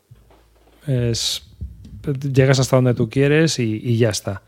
No tienes por qué, por qué llegar hasta el final. Las decisiones en Dejante son casi nulas, dice Viledas. Ya, claro, pues es que en muchos te pasa eso, que es que no hay decisión, no hay agenda, no hay agencia tampoco. O sea que es uno de los problemas que tenemos. Pero bueno, este Days of Valor, que mira, si nos vamos aquí al. que tiene 64 juegos el tío creados. Joder. ¿Ves? En el 2014 ya publicó la primera edición y ahora ha publicado esta segunda. Y la primera edición tiene un 7,9, bueno, tiene pocos votos, pero, pero está ya bien considerada. Entonces, pues échale un ojo, bájate las reglas, mira a ver si te casa. Lo, miraré a ver qué tal. Mm. Porque, bueno, aviones de lona con motores que si se para se cae el avión del peso, esto pinta bien, ¿eh? Siempre, siempre. Y si luego hay cepelines y cosas así, ya la caña. No, sobre todo a mí que me cuenten la historia del tío, que te hagan un rollete, que hay una, promoción, que te manden misiones, las puedes decir que no, que sí, ver, evaluarlas. Fíjate, cuando yo jugaba al Blue Max hace millones de años, me inventé un sistema para ver qué pasaba con tu piloto cuando, cuando caía en terreno enemigo y sobrevivía. Hmm. Entonces me hice unas tablas en plan libro juego para ver qué te pasaba en el campo de concentración. Y sí, sí, sí, sí, sí. Y claro, las hice realistas. Entonces la gente se me quejaba, que era en plan de, es que, es que no hay forma de escapar aquí y, volver al frente y que recuperar al piloto. yo, no, no, es que esto no está pensado para esto, está pensado para que te pasen cosas entre partida y partida y que tu piloto siga ahí y ver qué le está pasando. Hay posibilidad de escapar, una mínima y tal, pero, pero no es eso. Es que es eso, es montarte la peli, tío. Ya te digo. mira, ya que estamos hablando de solitarios, voy a, voy a, vamos a hablar de algo que he jugado últimamente. Vamos a hablar de esto. Stalingrad Solitaire. Sí. Esto es de los chicos de Canvas Publishing que van a sacar algún juego ahora o alguna historia. Bueno, pues he jugado a esto. Stalingrad Solitaire. Y tú dirás, ¿un juego de Stalingrad en solitario? Bueno, no es un juego de Stalingrado, es un juego de llevar a Von Paulus en la bolsa de Stalingrado. La leche. la leche. Entonces, eh, para el que no lo sepa, eh, Von Paulus es el tipo que se quedó en Stalingrado y Hitler, y, él dijo, bueno, salgo de aquí por patas. Y Hitler le dijo, no, no, no, no, no, no, tú, tú vas a mantener Stalingrado. Tú, tranquilito ahí, tú quietito ahí, que ya viene, viene, te mando un puente aéreo, te mando suministros y viene la gente a buscarte y te rescatamos. Y entonces él se quedó, mantuvo posición y, nunca llegaron y, y, se lo comieron con patas. Entonces tienes un juego en el que tú eres Von Paulus manejando la bolsa de Stalingrado, que parece curioso. Bueno, ya había hablado hace un tiempo de esto. Esto es un juego antiguo de revista, no de ninguna revista conocida, una revista pequeña, que se llamaba The Kessler, el caldero. Hmm. Y, los de Canvas Publishing debían tener los derechos y lo han reeditado. Y le han dado un lavado de cara. Esto era un juego de revista muy pequeñito, muy cutre. Y aquí le han puesto tablero montado, fichas gordas, eh, mogollón de marcadores, mogollón de historias y, y, le, han, le, han, dado como una limpieza. Pues, por ejemplo, lo que antes eran tablas y tablas y tablas, ahora son una baraja de, de cartas, que es una cosa que es de agradecer. Y, bueno, pues un jueguito apañadete de, de jugar Stalingrado. Las reglas son muy malas, pero muy malas. Una cosa que no han hecho es tocar las reglas de la revista. Y yo sé que no las han tocado porque porque el juego al principio, en el primer párrafo, te dice, Stalingrad Solitary es un juego de no sé qué, no sé cuánto, pero cuando el juego vuelve a hacer referencia al título del juego, lo vuelve a llamar Der Kessler, que es el juego original. Con lo cual, han cambiado el primer párrafo y el resto no lo han cambiado. Eh, luego te vienen unas notas históricas que están bien, pero luego, cuando te explica el reglamento del juego, ¿qué pasa aquí? Pues que los tíos no se molestan en hacer lo típico de, de un juego, que es dedicar un primer capítulo a explicarte qué son cada cosa. O sea, qué es el suministro, qué es los IPs de no sé qué, qué es eh, los puntos de acción, qué es el marcador de heridos, qué es esto. No te lo explican. Sino que eh, las reglas son simplemente si, como si alguien te explicara la secuencia de juego y en la secuencia de juego en donde corresponde, te explican cada, cada, cada variable y cada, cada moneda del juego, cómo usarla. Entonces, esto es un lío, porque si luego tienes que consultar cualquier cosa, eh, te, vuelves, te vuelves un poquito loco. Y, nada, bueno, yo me puse a lanzar a jugar a esto y, bueno, tengo dos valoraciones del juego. La primera es que no es tan complicado, no, ha sido tan desastre como me esperaba después de leerme las reglas. Porque eh, al principio hay como, es que, es que es terrible, porque hay nueve acciones que puedes hacer y las nueve acciones están muy mal explicadas. Yo decía, esto va a ser un lío. Luego al final resulta que no, porque hay nueve acciones, pero en realidad esto es muy sencillo. Eh, al final siempre vas a hacer una acción de primera, otra después, otra, y si te sobran puntos, ya haces una de las cinco siguientes. Entonces, fluye mucho más de lo que me esperaba leyendo las reglas que son un desastre. Punto número dos del juego, pues del juego, ese es, el, ese es el tema. Si alguien viene aquí buscando un juego, aquí no lo va a encontrar. Esto, esto no es un juego. Esto es, pues llámale un, un ejercicio de recreación histórica o algo así, pero como juego, juego, aquí no hay, no hay mucho donde rascar. Porque claro, tú te planteas, ¿cómo es hacer un juego de Bon Paulus que no se podía mover en la bolsa de Stalingrado? Pues es no moverte en la bolsa de Stalingrado. Eh, ¿qué, pasa en el juego? Bueno, pues en el juego te dan unos puntos de acción cada turno que dependen de unos factores y luego eh, tienes una, una, serie de decisiones y las decisiones que tienes son muy limitadas. O sea, partiendo de la idea de que realmente si tú quieres atacar, tienes que pedir permiso. Y hay una fase en la que una de las acciones que puedes hacer, en la que te gastas puntos de acción, es pedirle permiso a Hitler para tener libertad de acción para poder hacer algo en el tablero. Si no te sale, no puedes hacer nada. O puedes hacerlo, pero si lo haces, te llevas mogollón de puntos negativos y aparte, eh, los que te vienen a liberar, la HOT que te viene a liberar, se lo toma con más calma y se degrada todo el frente sur. Entonces, no puedes dedicarte a hacer lo que quieres alegremente. Tienes que pedir, pedir permiso y eso depende de la tirada de dados. Y después el resto del juego es ver cómo los, los rusos se activan y te van pegando y se va reduciendo cada vez más la bolsa, la bolsa, la bolsa. Y el siguiente turno vuelves a pedir permiso para ver si puedes hacer algo. Igual no, y te vuelven a atacar, y te vuelven a atacar. Y eh, yo creo que transmite muy bien la sensación de agobio, que es estar ahí de agobio en la bolsa de Stalingrado. Pero, a ver. ¿Qué sentido tiene, no? bueno, pues tiene sentido histórico. ¿Te gusta esto mucho? ¿Lo ves así? Muy bien, muy bien. Pero realmente aquí no. Decisiones muy poquitas y, juego muy poquito. Y luego, a ver, estos de Canvas eh, Publishing le podían haber dado, al igual que las reglas le podían haber dado un lavado, hay cosas del juego que las han editado de luxe, pero estos tíos no lo han jugado.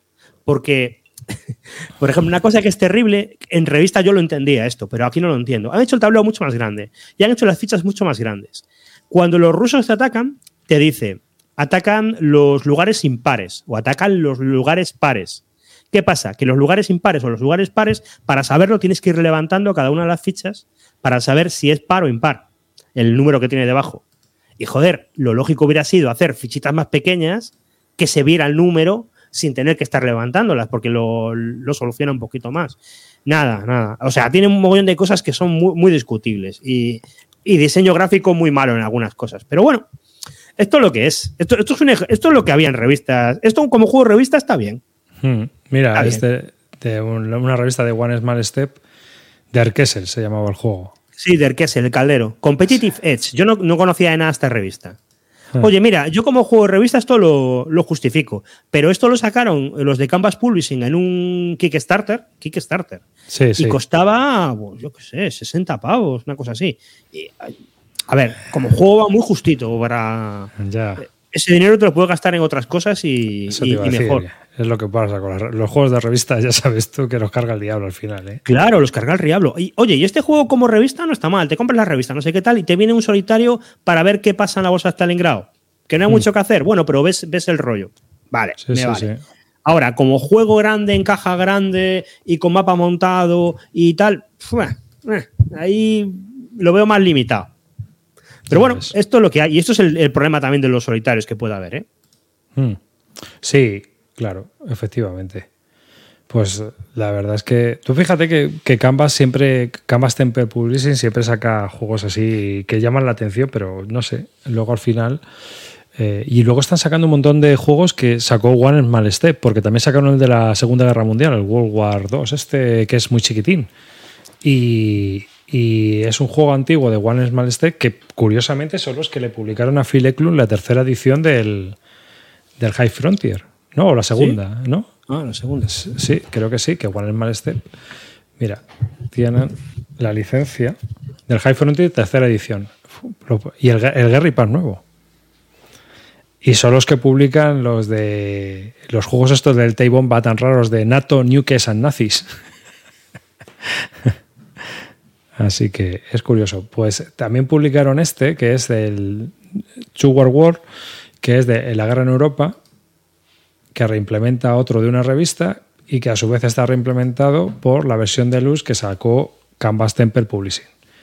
Pero vamos, que yo me compré en Wallapop la versión de One Small Step. Este juego lo vendía Canvas por 100 pavos, una cosa así. Perdón. Ah, no me has oído. No, no te he oído porque me he tenido que ir a ver ah, que yo estaba, estaba comentando que, este de la Segunda Guerra Mundial también viene de una, de una revista, lo publicó Canvas Temple Publishing y pedía 100 pavos, una cosa así. Una barbaridad.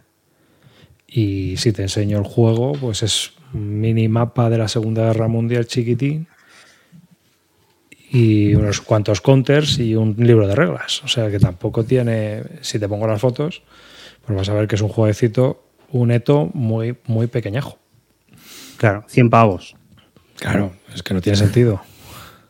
A ver, las calidades, eso está muy bien, ¿eh? son unas calidades estupendas. Pero lo mismo que decía yo de mis juegos de, de Revolución Americana, hay juegos que a lo mejor que no necesitan tanta calidad y que hmm. con, poquito te llega. Claro. Hay que saber también lo que estás comprando. Que para jugar. para jugar, no, es para tener... en la balda ahí para que se vea el lomo, pues bueno, ya tuvimos, pero, pero en principio, oye. Hmm. Mira, Inapervi, yo creo que, me he equivocado. El que estaba hablando era del de Ventunuovo, que también se puede jugar en solitario, que yo no he jugado de Stalingrado. El del Inferno del Volga. ah, este. sería este. Este es. Ahora te, ahora te pongo una foto del otro, del nuevo de Revolución. Es un juego que tiene solitario también y que como era de bloques tenías el rollo de que se había ocultación. Entonces hmm. tenía ahí un poco de... Sí, pero chicha. yo no, lo sé qué tal. Yo tampoco. No he jugado ningún juego de nuevo, fíjate. No sé qué tal estarán. Yo, yo, yo lo que leí, decidí alejarme de ellos, porque mm. entre problemas de producción, historias, a mí, que me parecían muy caros. Yo, yo el problema que vi es el problema de producción, que es uno de los problemas que tienen muchos juegos de bloques, y es que el mapa es pequeño para la densidad de bloques. Aparte, 21 hace tiempo que no saca mucho, ¿no? En su día sacaban bastantes juegos, pero ahora yo ah, creo que sacaron, sacaron ese Eto gigante hace poco. Sí, hombre. Este que es. El, A ver, verás. Vamos a poner la editorial y la ponemos por años. No tenemos últimamente muchos. Mira, el año pasado, el Orange Swan. El Orange Swan, ese es el. Y el Black Swan. y el Black Swan, va, sí, estos dos. Uno es el del Pacífico y otro es el de. Eso es. Que son gigantescos. Hmm. Son pedazos de juegos bueno, el Orange Swan yo vi gente jugándolo, ¿eh? así que, oye, pues mira, eso es, eso es algo a favor. Hmm. Y bueno, pues hombre, aquí tienes espacio para poner fichas. o sea que dentro de lo que cabe es lo que hay. Y yo del que estaba hablando era de este juego de Revolution Games que, van que han sacado también, que es eh, de la serie Store y es, se llama eh, Stalingrad, el avance al Volga. Mm. Y el problema está que no veo el mapa entero, pero era para enseñarlo. Vamos a ver si nos vamos al BUI, comprar aquí. Si nos vamos a comprar, vamos a la página de Revolution y aquí veréis que el mapa es el típico mapa de, áreas, de zonas y áreas de, de la serie Store. Y es en solitario. No sé cómo diablos habrá hecho Rinel aquí el, juego, pero se juega totalmente en solitario. Así que también es una buena alternativa para eso. ¿Te has caído? No, me, he ido para, para afuera, pero ya estoy. Hmm.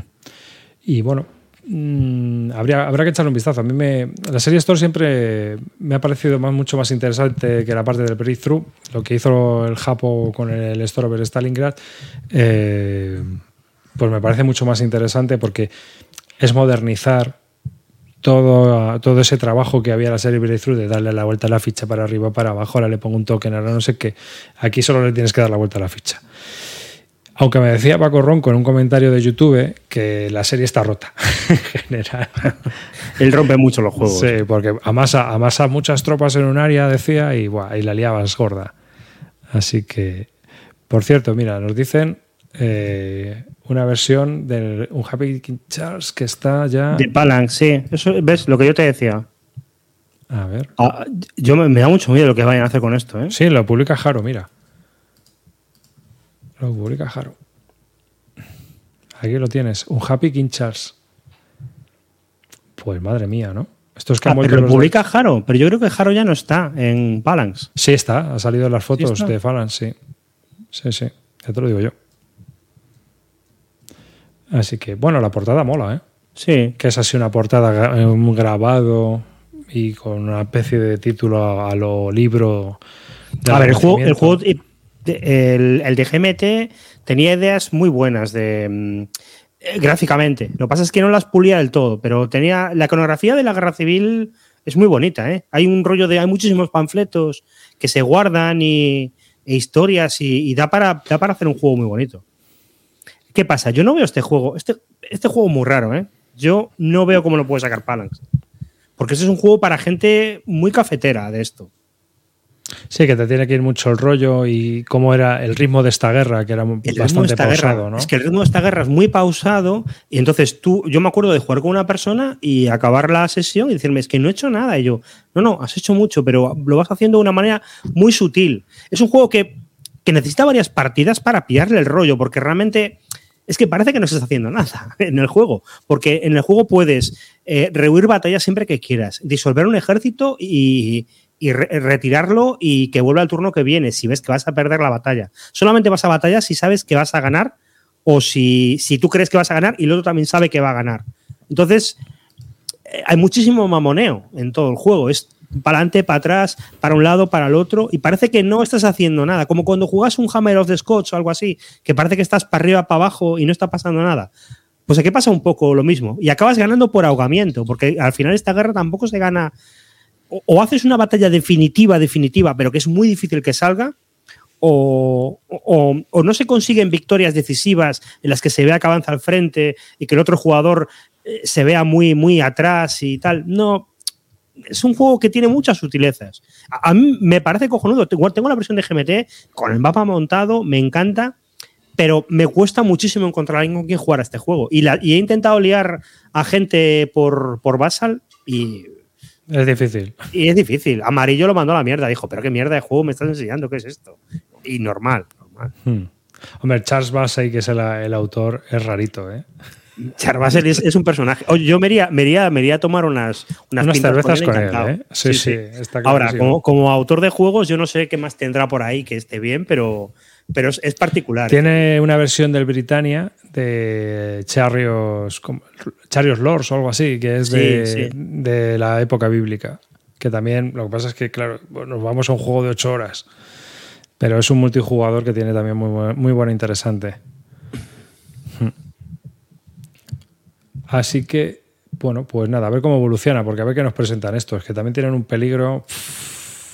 Es que yo, lo pasa con los euros, pasa con los wargames, se dedican a hacer unas producciones intentando captar eh, público de fuera del wargame y al final acaba, lo, acaba, lo que acaban haciendo va en detrimento de la jugabilidad, que es lo que pasó en Aníbal, es un poco lo que pasó en Successors. Eh, yo lo que decía, el reglamento del Successors nuevo está pensado para que está pensado no como un índice de consulta, sino para aprender jugando. Pero no tienen talento para hacerlo bien. Eh, entonces no queda del todo, no queda del todo bien como lo hacen ellos. A, ver, queda repetitivo. Yo jugué al suceso y me pareció espectacular la producción, pero he de decir que coherencia en la producción no había. No había. Había una pieza es de acrílico, otra pieza es de cartón, otra pieza es de plástico de resina. Y tú decías, pero tío, no hay una coherencia, un diseñador que diga esto va así. Y, claro, vamos a utilizar estos materiales con estos soportes y con estos colores. Coñé, No sé, le, falta como... Les falta eso. Pero tú mira lo que están haciendo con el, con el euro este de Inicia, con el Yellow Jansé, que están sacando el juego pero mm, con, con standees, pero también con miniaturas, pero también con resina, pero también con madera si quieres y... Pues, chico, no sé. Sí, disparando a todo lo que se menea. Sí, sí. Mira, y yo no sé, por ejemplo, cómo quedó el, el Fire in the Sky que sacaron ellos. Pero. Yo tampoco, pero además es que como que se ha agotado, no sé. O sea, salió y se agotó. O sea, estaba todo vendido. No sé, no sé.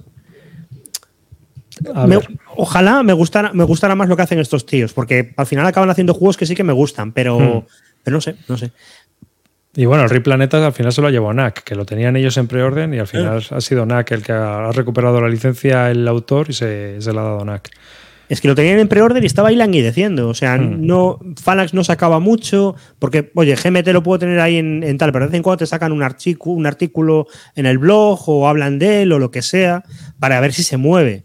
Pero esto es nada de nada. Y estaba ahí muerto y la gente estaba preguntando por él porque era de autor español y llamaba la atención y nada. Al final, bueno. Mira, uno solitario que yo creo que. Eh, de este hemos hablado. Y mira, tenemos aquí la protección anti-crawler de Compass Game, que es que me cabrea mogollón. eh, Carrier Battle Philippines sí. Hombre, yo aquí voy de cabeza. ¿Y por qué vamos de cabeza? Bueno, este. Hay una versión antigua de, este autor, John Southard, este, tiene un primer juego que sacó con Avalon Hill o Victory Games, ¿no? Victory Games. Victory Games, son todos con Victory Games. era el Tokyo Express. No, el otro, el Carrier. ¿El Carrier antiguo? Sí, el Carrier antiguo, ¿no? Pero que la gente está. La gente lo vende en, BGG y de segunda mano a unos precios ridículamente absurdos. Yo estuve a punto de comprarme uno, que tenía un, chico que nos escucha, eh, Armin Lee, lo tenía más o menos barato y le dije, venga, te lo compro porque me tienes que enviar algo de paso en la Matrade y tal. Y él se echó atrás, dijo, no, me lo voy a guardar, aunque no lo juego porque es el juego que me mola y no sé qué y tal. Yo dije, pues haces muy bien. Y no me lo pilla por eso. Y, el de Filipinas me llamaba menos, pero luego me he puesto a ver que son 70 pavos y digo, pues 70 pavos, PvP, más rebaja, me lo pillo. ¿Y qué tiene este juego de especial? Es que este juego es de llevar un portaaviones y de ir ciclando, el, ir viviendo el ciclo del portaaviones en, en, la Segunda Guerra Mundial. Entonces, ¿cuál es la coña? Que tú tienes, eh, es un solitario, los japoneses están ocultos y tú tienes que ir mandando patrullas para ver qué te va a venir y qué no te va a venir. Y eso ya es mucho mejor que en la mayoría de los solitarios en los que tú lo tienes todo claro. Tú ahí tienes que dedicarte a esforzarte para ver qué es lo que te va viniendo, si es un avión suelto, si es la flota japonesa en total o qué demonios tienes delante. Y luego tiene otro rollo, que es que mientras vas haciendo eso, tú tienes que hacer el ciclo de vida del, del, portaaviones. ¿Y qué incluye eso? Pues que tienes unos barcos, unos aviones, los aviones pueden estar abajo en la bodega reparándose, arriba en la, en la, en la cubierta, pero listos para salir, pero no han salido, o de patrulla y, cuando vuelven de patrulla tienen que pasarte un tiempo haciendo refueling y el tiempo va pasando en, impulsos y tú tienes que ir cuadrando los aviones entre tus portaaviones para que tengan tal. Si te hunde un barco, esos aviones tienes que gestionar dónde van a aterrizar. Si se van a un aeródromo no sé qué, si se van a otro portaaviones o qué hacen o hace que se les acabe el fuel.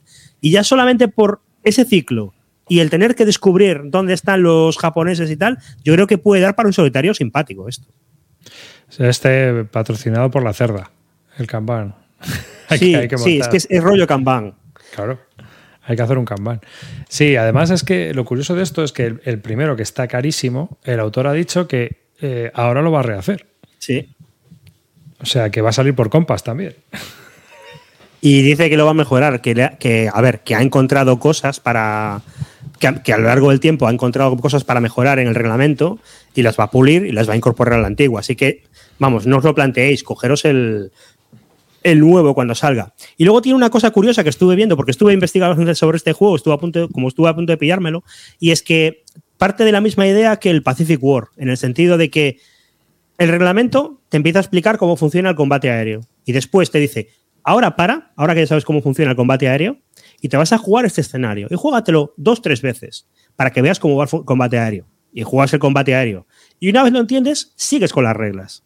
Y cuando sigues con las reglas, de repente te para una vez y te dice, ahora que ya sabes mover el barco y hacer tal, vas a jugarte este otro escenario y te lo vas a jugar un par de veces hasta que pilles. Porque luego el juego es muy complejo, ¿eh? O sea, esto... Aquí hay tela que cortar, no es ninguna tontería. No, no os penséis que esto va a ser una tontería. Esto está hay, que roerlo. Entonces, empezar así e ir paso por paso, pues no, no, es, no es ninguna tontería. No, no, no. Además, bueno, estoy poniendo una foto aquí donde se ven los, distintos contactos que hay y tu task force. Y entonces, bueno, pues tienes que ir explorando a ver qué es cada uno de esos contactos. es que, si no lo exploras, vienen a por ti y te pegan. El juego está pensado así. Así que, bueno, pues puede ser un solitario muy interesante. Además, no sale a muy mal precio, ¿eh? sale unos 70 euros. Y hombre, y el otro daba para jugar mogollón, ¿eh? Y es un juego que estaba ahí, tanto este como el Tokyo Express, son de estos juegos de Victory Games que, estaban ahí, que la gente los seguía jugando de vez en cuando. Y cuando alguien te decía, un juego de portaaviones, este. Pero es curioso que al final Victory Games, eh, que fue, con, fue algo que montó a Balon Hill con la gente que salió de SPI, eh, de la compra esta final que hicieron y demás, o sea, tenga al final más o sea, hayan envejecido mejor los juegos en general que muchos de los juegos de Balon Hill. ¿Sabes también por qué pasa eso? Porque aparte de que el juego, los juegos sean mejores o peores, en, Victory Games tenían un esfuerzo especial, o sea, se dedicaban especialmente a hacer que los reglamentos fueran mejores. Entonces tú te abres.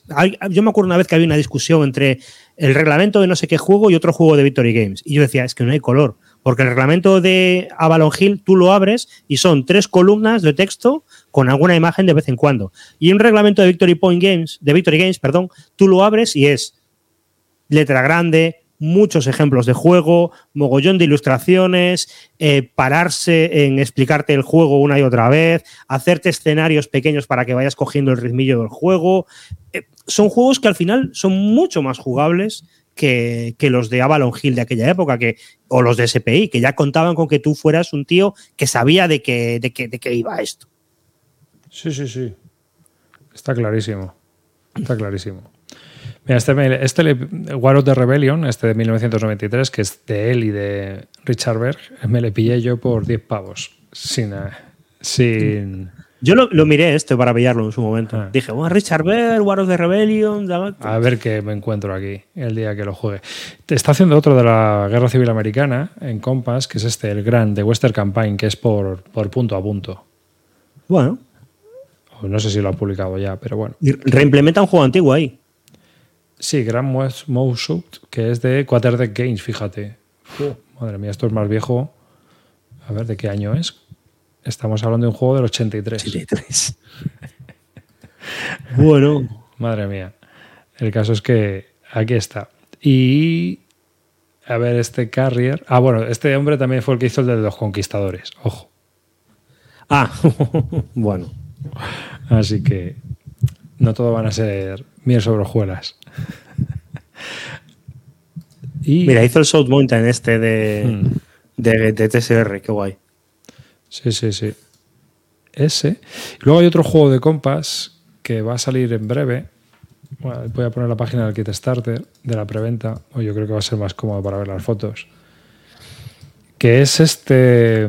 que viene de otro juego. Es un sistema que hicieron con una revolución. La revolución de 1834, algo así que hubo en Canadá de la parte francófona. Sí, no me acuerdo cómo se llama ese juego. Prelude de tu revolución. Se llamaba como, sí, como el, título principal y luego es este, habla sobre la guerra civil rusa, ¿no? Pero antes de que comience el tema del bolchevismo, estamos hablando de la primera revolución de 1905 hasta que estalla la revolución en 1917. Es que hay mucha tela de cortar, porque la, revolución no, empieza el 17. en el 5 ya hay unas reformas gordas, se abre un parlamento que intentan abrirlo y hay cosillas ahí. Bueno, Orlando Filles dice que en realidad la revolución empieza en 1891, con la hambruna que hubo. Mm. O sea que, ojo, ¿eh? Que ya viene de atrás la cosa. Entonces, ahí es donde empieza la revolución. Y en 1905 hay una revolución importante que se saldó con la matanza esta en la plaza de San Petersburgo. Y después eh, ya la cosa, el, zar tragó con la Duma y algunas cosas más. Sí, montan el gobierno de Kerensky, creo que se llamaba el tío. Pero eso en 1917. Mm. Y en 1917 es cuando estalla la revolución, el gobierno de Kerensky y tal, pero cuando los alemanes lanzan el Kaiserlatz, es decir, la guerra total contra los, rusos, los bolcheviques se hacen con el poder, dan un, golpe de Estado, se hacen con el poder y es cuando ya empieza la Unión Soviética, ¿no? Y empieza lo que es la guerra civil rusa. Pero el descenso a la anarquía, como pone aquí, el preludio a la, el preludio a la revolución, como bien dice, pues eh, va a este juego, ¿no? Y a mí me llama la atención porque es un River Game, pero es el típico juego que también tiene eh, un sistema raro ahí, tiene un montón de casillas con cubos de influencia y demás, y que, bueno, pues a ver qué tal, porque obviamente, a ver, el sistema puede ser interesante, pero es que el tema de Canadá, de la revolución canadiense, pues a mí me llama entre 0 y menos 5, ¿sabes? O sea, una revolución perdida en Canadá. Pero este que que me pilla más de cerca y a mí me interesa más, pues, pues sí que es un juego que me parece muy interesante de, ver qué es lo que han hecho y qué es lo que van, qué es lo que ofrece como sistema. Así que le estoy siguiendo para ver qué tal. Y, a ver, y aparte de que si conseguimos un juego que no sea el Triumph of Chaos, ¿no? que, que es un ciporrio de juego de la leche, pues este por lo menos, pues, aunque no trata el tema de la guerra civil, solo trata el tema de hasta que reventamos. ¿Ves? Este que viene al final es el preludio a la revolución, que por cierto es carísimo. Sí, eso es lo que pasa con estos juegos.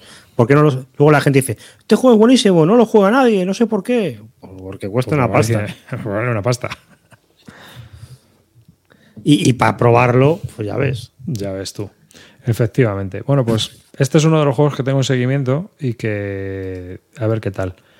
Y luego eh, otro que me llama la atención, antes de preguntarte una cosa, pero que me llama la atención, bueno, pues porque no sé si esto es un Wargame o no, pero aquí lo pongo.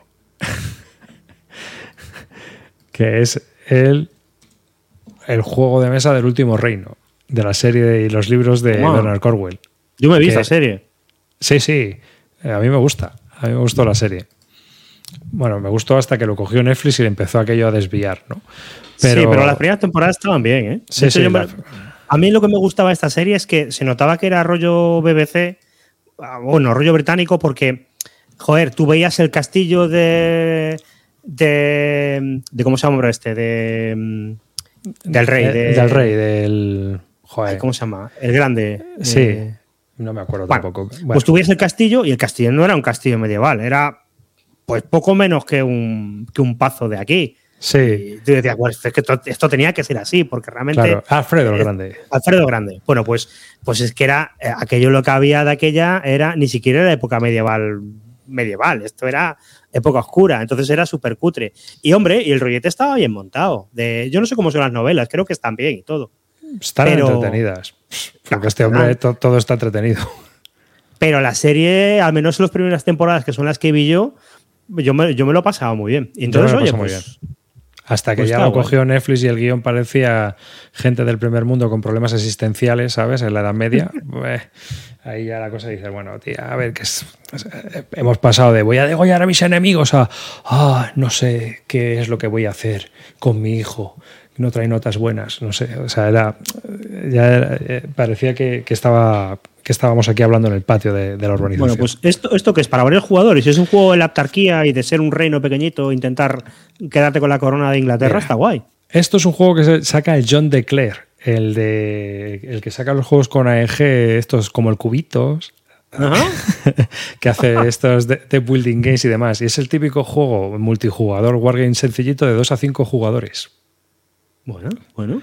O sea que a mí este tipo de juegos, bueno, pues tiene, tiene su interés porque, porque, oye, tener un juego que dura dos o tres horitas de darse palos a lo Kemet o a tal, pues también está entretenido, macho. O sea que, que puede ser curioso. ¿Mm?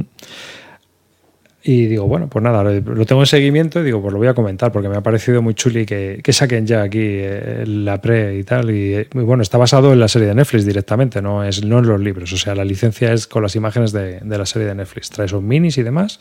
Y la compañía es que no la conozco, no sé qué más juegos habrá sacado. Gamelin Games son los de los Tiny los Epic. Del Tiny Epic. Es verdad, el Tiny Epic. Pues puede estar curioso, ¿eh? Es curioso. Bueno, mira, ese es un juego de arte palos rápidos y no hay tortugueo, a mí me vale. Sí, sí, no, si esto es lo que hace falta. Hombre, John DeClaire es lo bueno que tiene, que el tío resultó.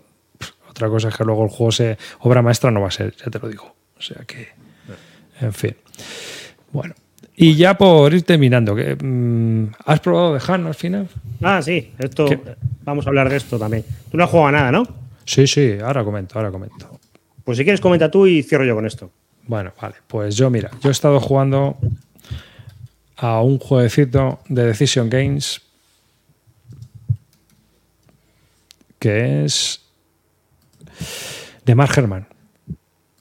Anda. Publicado por SPI en 1980 y que ha sido, como las licencias de SPI las tiene Decision Games, bueno, pues Decision Games eh, publicó este juego hace poco, una reedición, hace un año así, y es a través de Suez, la batalla de la granja china, 15 de octubre de 1973, uno de los puntos donde más palos hubo en la guerra del Yom Kippur.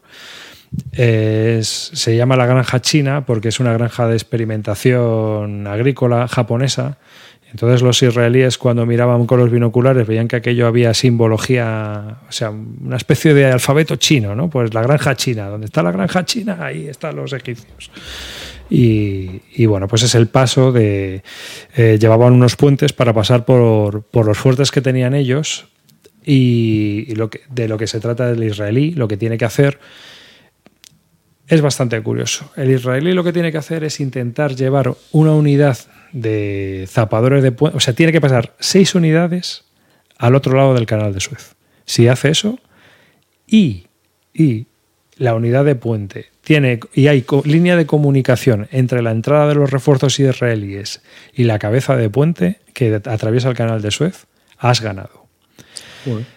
¿Vale? Los egipcios ganan con que rompan la línea de, de suministro israelí. Y luego hay otra pega. Hay un puente, porque tú para pasar las unidades a través del canal de Suez si no tienes el puente, si no tienes una unidad de zapadores con un puente, pues es mucho más difícil y es mucho más complejo. El puente sale en el turno 3 o en el turno 4. El juego dura 7 turnos. Entonces, cuando llega el puente allí y se coloca, si te hacen retirar el puente, si no llega, o sea, cualquier cosa que le pase al puente, si le hacen retirarse de la carretera por un tiro, has perdido. O sea, la unidad es como, como el rey. Todo nada. Sí, o sea, es, como en los, los, videojuegos, cuando llevas a, estás ahí escoltando al rey, ¿no? Como le pasa algo al, al rey, está muerto, está, has perdido. Pues aquí te pasa igual. La unidad del puente, eh, como la pierdas, pues has palmado. ¿Esto, ¿Esto era un quad o era, o era un juego de, de, por sí? Esto era un juego de por sí. Mm. Esto era un juego de por sí. Y es un jueguecillo de Mark Herman de ya digo, 1980. Es el típico juego que es eh, con la CRT. No, va por diferencial. Este va por diferencial. Es decir, no lleva ratio, sino que no hay apilamientos tampoco. Es, tiene 60 counters la, nueva edición de GMT, eh, la nueva edición de Decision Games. Y viene con eh, varias unidades de variantes. Es decir, que si juegas el juego básico, creo que hay como mucho 40 counters en total, entre egipcios y israelíes. Pero luego tienes para casi egipcios, para casi israelíes, tienes unas unidades de zapadores, marines egipcios, o sea, puedes meter distintas unidades. E incluso, si tienes una edición anterior de este juego de Decision, los rusos y los americanos. La intervención soviética y la intervención americana en la guerra del Yom Kippur que están las reglas en la, web de cronar.com. Si te quieres hacer los counters y todo, te lo puedes hacer y te lo haces. O sea, está, está puesto en la BGG y tal. Si te empiezas a buscar los archivos, te encuentras todas esas variantes. El juego. Bueno, el juego como tal es un juego de iniciación totalmente. Es un juego de, de esa Counter clásico con cuatro páginas de reglas con estas reglas especiales que os digo de los puentes, las líneas de comunicación que no pueden ser eh, cortadas por los, por los egipcios, porque si no los israelíes al final de la partida pierden. Y con la peculiaridad de que se juega en una hora escasa. En una hora te lo has ventilado. Son siete turnos, vas a ataques, porque además el despliegue empieza por la noche, empiezas en contacto con el enemigo y es obligatorio atacar de noche. Obligatorio. O sea, en ese turno tienes que atacar todos los que estén adyacentes, así que ya empiezan a cascar piezas, porque obviamente no hay steps, o sea, no hay pasos de, vida ni nada. las fichas empiezan a cascar.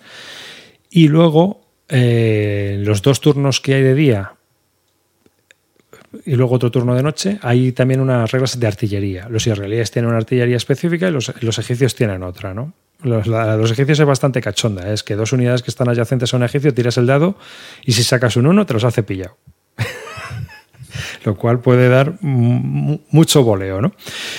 ¿Cuál, es la historia? La historia está en que el egipcio lo tiene muy chungo, porque claro, no se puede enfrentar básicamente a los israelíes. Eh, eran muy potentes y te pegaban una paliza. También hay una regla para, para armas combinadas. Pero ¿qué ocurre? Que es que con que lleves un tanquecito a la carretera en el último turno, en el último momento, el israelí ha perdido. Entonces el israelí tiene que montar una línea con Zox y toda la leche, perfecta, intentando cubrir todos los huecos para que a la vez tener que pasar seis fichas al otro lado del canal. Es decir, que como pierde muchas fichas el israelí, se la juega el egipcio. No le da. Entonces, las condiciones de victoria son mucho más difíciles que las históricas, pero hacen que el juego sea muy interesante. Y es más, todo el mundo dice que es muy difícil jugar con el israelí hasta que aprendes a jugar. O sea que hasta que aprendes a jugar y a llevarlos. ¿Y este juego para qué sirve? Bueno, pues, pues para sirve para enseñar un wargame a alguien, para jugar una partida de una hora, para. Mm, oye, me quiero probar un, juego de San Counter de esos que habláis, a ver. Pues mira, 27 euros. No te 27 euros. Es que no te cojas un juego de Wargington que vas a jugar dos partidas y esto lo, que lo ventilas en una hora. Las, reglas en el fondo son sencillas. Oye, yo es que creo que lo mejor para iniciarte es esto, un Leningrad o una cosa así. Mira, te voy a enseñar el juego, porque es que si ves la cajita y todo. Tiene cajita bonita, pequeñita de estas. Entonces.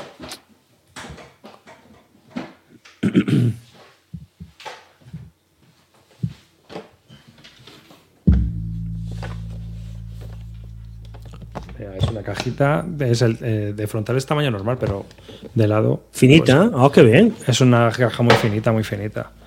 Y luego el mapa, eh, tienes. Las reglas en este son ocho, me parece. Ocho páginas de reglas. Joder, es que esto, esto es lo que llevo diciendo yo toda la noche. Que, a ver, hay juegos que no es necesario sacarlos en calidades estupendas. Pues los counters que van todos en una bolsita porque no los tienes ni que, ni que sacar por otro lado. Un, dado bien y todo. Y el mapa. Mapita. Medio mapa. Tamaño folio. Perfecto. De la zona de la granja china con, con, todo con los terrenos y todo. Que los terrenos son muy cachondos porque es arena, arena alta, claro, y, luego las pendientes de las montañas. ¿no? Entonces, bueno. Y luego la tabla de resultados es retirada o eh, defensor eliminado. ¿Qué ocurre? Que si haces retirarse por Zox, pues te le, cepillas. Entonces es el típico juego donde intentas ahí hacer maniobras para que los tanques.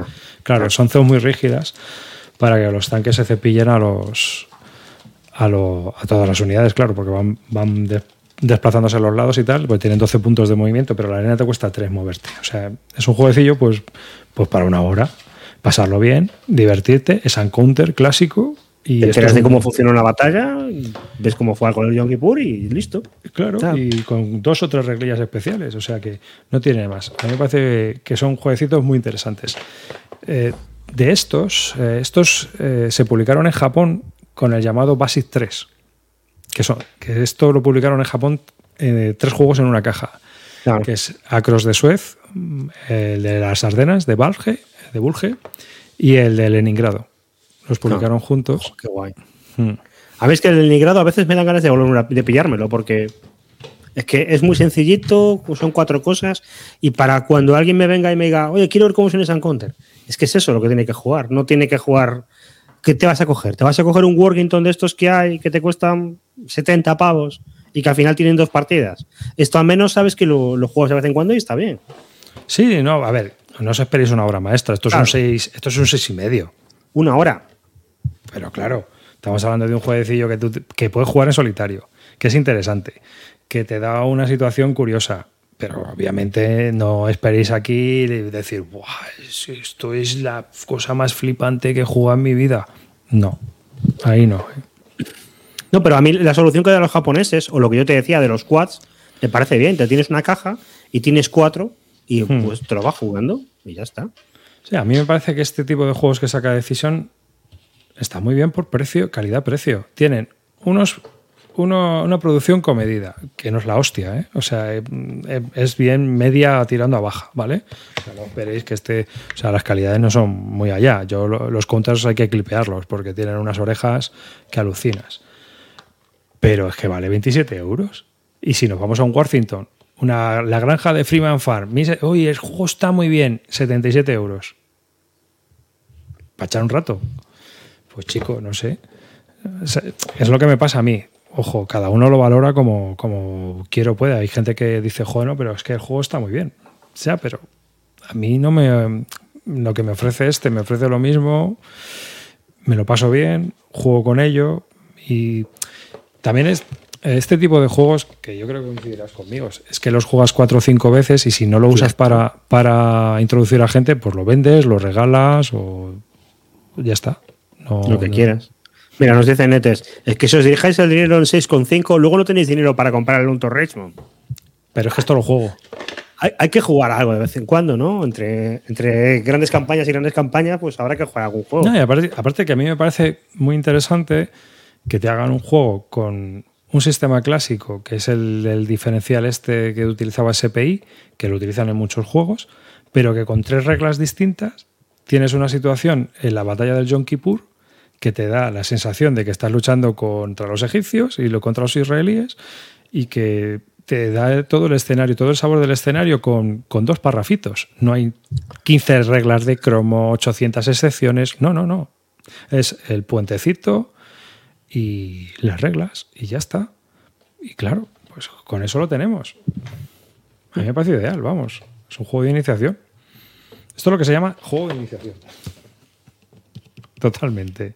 27 euros. 27 euros. Porque encima es clásico, es un S-Encounter clásico. Bueno, voy a sacar eso y rematamos ya. Rematamos. Bueno, pues lo que os enseñaba. tengo un prototipo del The Hunt de Saltan Paper Games. Primero hacemos el disclaimer. Esto me lo ha mandado Gaceto. Gaceto me lo mandó para que le hiciera un titular, para poner en el Kickstarter. Igual que el que mandaste tú, el titular del Resist, que era es un juego muy bonito y muy bueno, o algo así. pues me dijo, haz un titular. Y yo dije, bueno, de paso hablo de él en el podcast, que no me cuesta nada. Pero eso, que tengáis tengáis en cuenta que me ha mandado una copia y que, que bueno, normalmente yo, cuando una, una editorial me ofrece una copia, digo que no porque es un peñazo. Pero en este caso, es colega, el Kramer me gusta y el rollo del Gradesfi me gusta, entonces dije, bueno, malo será que no me guste y malo será que no pueda hablar bien de él. Y, bueno, le he echado un par de partidas y, es una cosa muy curiosa porque, a ver, esto no es un wargame, esto es un, un euro o lo que tú veas, pero la, la clave de, del juego es, un CDG. Es igual que, que, en, que en Watergate. O sea, es un, tú tienes un mazo de cartas, cada uno tiene un mazo de cartas que tienen puntos de acción o eventos. Y tú decides si juegas el evento o juegas los puntos de acción. ¿Y cuál es el objetivo del juego? Bueno, pues el objetivo del juego es, es Graph SP. Tú, un jugador lleva el Graph SP y otro jugador lleva a la Marina Británica y tiene que intentar acabar con él. Y el juego, en el fondo, es un juego de ocultación. Es un Henry Co., es un Furia de Drácula, solo que mucho más reducido. O sea, es un juego que realmente tú te lo puedes jugar en 20 minutos o 40 minutos como mucho y, tan ricamente. Y es simplemente contarte la historia del Graph Speed, pero de una manera muy resumida. Yo, yo creo que lo consigue bastante bien.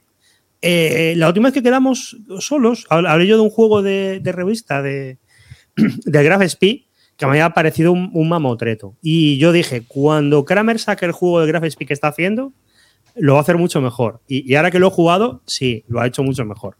O sea, ¿cuál es el objetivo del juego? Bueno, pues para que el juego no se alargue, hay unos mercantes que van pasando y van andando de un lado para el otro. Eh, si el, si el consigue hundir cinco eh, mercantes, gana la partida.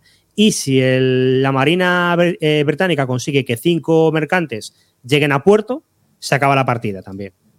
¿Qué pasa? Bueno, pues que el Graph Speed tiene que hundir esos mercantes para que el juego avance. Y, y, él juega oculto. Él tiene que anotando en un papel en qué hexágono está. Y el otro tiene que intentar descubrir dónde está. Cuando ataca, descubres dónde está y vas encima de él para intentar atacarle. Pero entonces se ha ocultado y sea de otro sitio. Juego del ratón. Es como jugar en un wargame una búsqueda naval. ¿Qué pasa? Que el juego tiene otra condición de victoria y es que en el momento que hay una batalla, como hubo una batalla históricamente eh, entre el Graf Spee y parte de la Marina Británica, el que reciba menos daños ganó la partida. O sea, se considera que si el Graf Spee no lo dañas del todo, la misión ha sido un éxito y, él gana. Entonces te lo juegas todo a, la, batalla y vas ahí a todo nada. Eh, ¿Qué pasa? Bueno, pues la Marina Británica tiene las de ganar en una batalla y puede descubrirlo rápido, tener la batalla y ganar. Y, el juego de eso, pues tú vas jugando con cartas, vas reparando el barco, suministrándolo, el alemán tiene más problemas de suministro que el otro, y, no es nada más que eso, es un juego de ocultación. Lo que tiene que está muy guay, que me ha convencido mucho, es, tú sabes ese, un rollete que tienen los juegos de CDGs que han intentado hacer varias veces, pero que a mí nunca me convence cómo lo hacen, como, mm, que es lo de guardarte cartas para el final.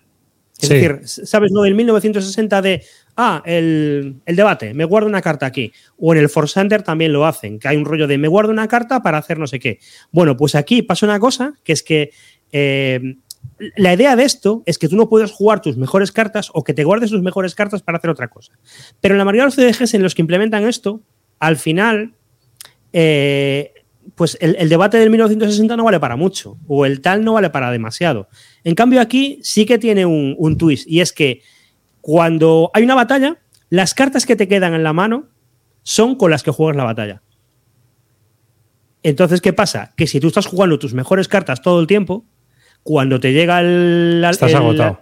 estás agotado. Y llega el tío y te, y te fastidia.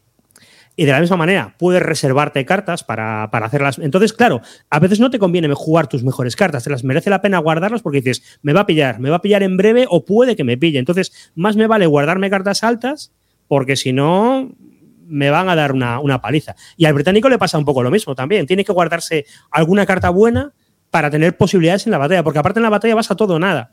El británico tiene una cierta ventaja, sobre todo porque cicla mucho más el mazo, pero, pero básicamente es eso. Y, oye, la verdad es que está, está, está bien.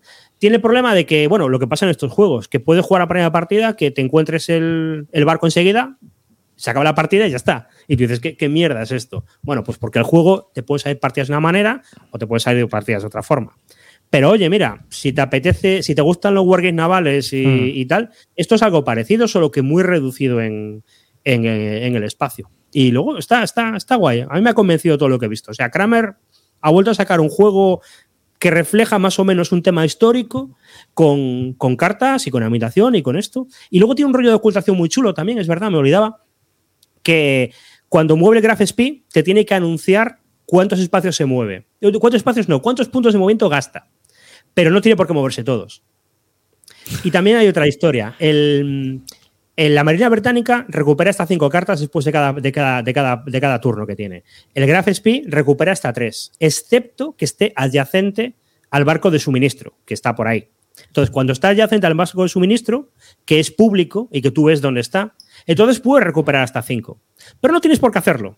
Entonces, tú puedes jugar al gato del ratón y decir, me pongo al lado del barco de suministro, pero en vez de recuperar a cinco, recupero a tres para que el tipo piense que estoy más lejos. Y Vamos, este tipo de historias estos juegos. No penséis que aquí hay una cosa enorme, es un juego rápido, creo que tienes 16 cartas, que aparte las cartas se van, muchas cuando las juegas el evento, con lo cual es otra forma de quemar el, como el Watergate, es otra forma de quemar el mazo. Si vas quemando, jugando, jugando, jugando, al final te queda un mazo que es mucho menos competitivo. Y si te pillan en la batalla ahí te pueden, te pueden fastidiar. Y bueno, pues eso. Bluffing, negociación, eh, bueno, pues lo que hay en un Wargame naval también. A mí, me ha convencido, ¿eh? Yo, yo creo que merece la pena echarle un ojo. Sí, sí, no, está claro. Porque eh, el faroleo entre dos, pues mola mucho. Sí, sí, a ver, pues esto es como el juego de inicio este que estoy jugando yo, el de Señor Rosarios, la confrontación. La confrontación. Pues es, pues es, algo por el estilo. ¿Qué hay aquí? Estoy aquí, no está aquí, ha hecho esto, no ha hecho lo otro. ¿Lo pillas, no lo pillas? Si ha jugado esto, le queda lo otro. Claro, claro, en ese plan. Se ha jugado esta carta, entonces tiene que estar por aquí. Sí, claro. Tienes que Ataca y entonces tú vas corriendo allí, pero a lo mejor ya se ha ido y entonces tienes que buscar por ahí cerca. Está guay. El británico aparte tiene, las cartas tienen dos factores. Pues tienes el evento, eh, los puntos de acción, pero además tienes una parte abajo que es inteligencia. Y mm. esos puntos, esas solo usas para modificar las búsquedas o para que el, el alemán te, ve, te tenga que dar pistas. Entonces te marca, te pone un marcador de pista y ese marcador de pista es el barco está ahí o adyacente ahí. Entonces te pones eso, sabes, vale, está por ahí cerca. Hmm. Vas corriendo allí. Pero a lo mejor el tío ya se ha movido, pero los, a lo mejor los mercantes están yendo por esa zona. Es un juego de gato y ratón, pero está bien hecho. Y oye, y es un CDG en el fondo. Hmm. Claro, claro. Pues nada, sale ya la semana que viene, me parece. sí, esto lo va a sacar en Kickstarter el 15 y tampoco serán juegos, claro, estos serán por GameFound, sí, perdón. Bueno, crowdfunding GameFound. 15 eh, pavos, o bueno, digo 20 pavos, 20 y pico pavos, una cosa así supongo que saldrá. Yo, yo, tengo un proto, pero creo que las calidades no van a cambiar mucho de, de, lo que tiene aquí. Y bueno, y el arte está muy bien porque lo hace Montéis, igual que había, había, hecho el Resist, y está muy chulo. Tiene cosas que está, tiene cosas que a mí que me han gustado mucho de soluciones estéticas. Por ejemplo, hay una carta, espera, que esto lo voy a enseñar. A ver si las encuentro. Tengo aquí. A ver, a ver. Ah, aquí está. Esto. Estas tres cartas. Sí. Si te fijas, son la misma carta, el mismo evento. Pero en vez de repetir el evento, lo que ha hecho es que ha hecho una secuencia. Ah, sí, está Es que el tío se está bajando los, los prismáticos aquí, aquí está sin ellos y aquí se está, eh, se está tocando la, barbilla. Y este tipo de cosas. Entonces, joder. tiene detalles, ¿no? Tiene ahí detallitos que en un que un otro tío te lo hubiera hecho de forma normal, hubiera hecho la misma, el mismo evento, el mismo dibujo, ya está. Y aquí te hace el mismo dibujo, pero cambiando detalles para que, para que lo pilles, tal. Está, está guay. Este hombre se cansó de hacer euros. Oye, yo ahora, después de jugar esto, tengo muchas ganas de probar el de. El de Weimar. Sí, pero a ver qué ha hecho. Lo que pasa es que, bueno, pues ya cuando lo compre alguien ya lo jugaré, pero. Joder, es que madre mía, sale, sale barato, ¿eh? Joder. Pero a ver, este tío está guay. Se, hace, se cansó de hacer euros, hace juegos que tienen un poquito de, de tema. Pero a ver, yo lo que digo siempre, igual que el Total Struggle no sería mejor juego si tuviera tropas y suministro y fuera más detallado, pues esto, tío, a lo mejor para jugar Graph Speed te vale esto, mucho mejor que, el juego aquel de revista que tenía mil factores e historias, pero que al final acaba siendo por los mismos sitios siempre. Pues, claro. Para eso eh, me, juego esto. O haces un juego o haces una simulación, y la simulación de un barco suele ser muy aburrida, ¿eh? Pues no pasa nada. Hasta que ha pasado. Hasta que de repente en, un día, en dos horas, siete torpedos, cuatro ataques bombarderos y, y luego tiburones. Es así. Pues nada, la semana que viene en Kid Starter también. Y bueno, con esto yo creo que damos por finalizado un programa. Mira, hemos llenado dos horas los dos, ¿eh? Sí, yo, siempre que quedamos los dos digo, no vamos a llenar dos horas. A las once para casa, pero no. te enrollas, tío, al final te enrollas. En fin. Pues nada, pues un placer. Un placer también a toda la gente que ha estado con nosotros, que ha aguantado, porque se va cayendo ya la gente, pero por capas. Eh, y un placer también y un saludo a todos los que habéis estado en el directo, por supuesto, a todos los que nos escucháis en diferido y a todos los que nos veis en YouTube. Así que un saludo de David Arribas y hasta el próximo programa. Un saludo de mi parte también y nos vemos en el siguiente programa. Hasta luego. Chao.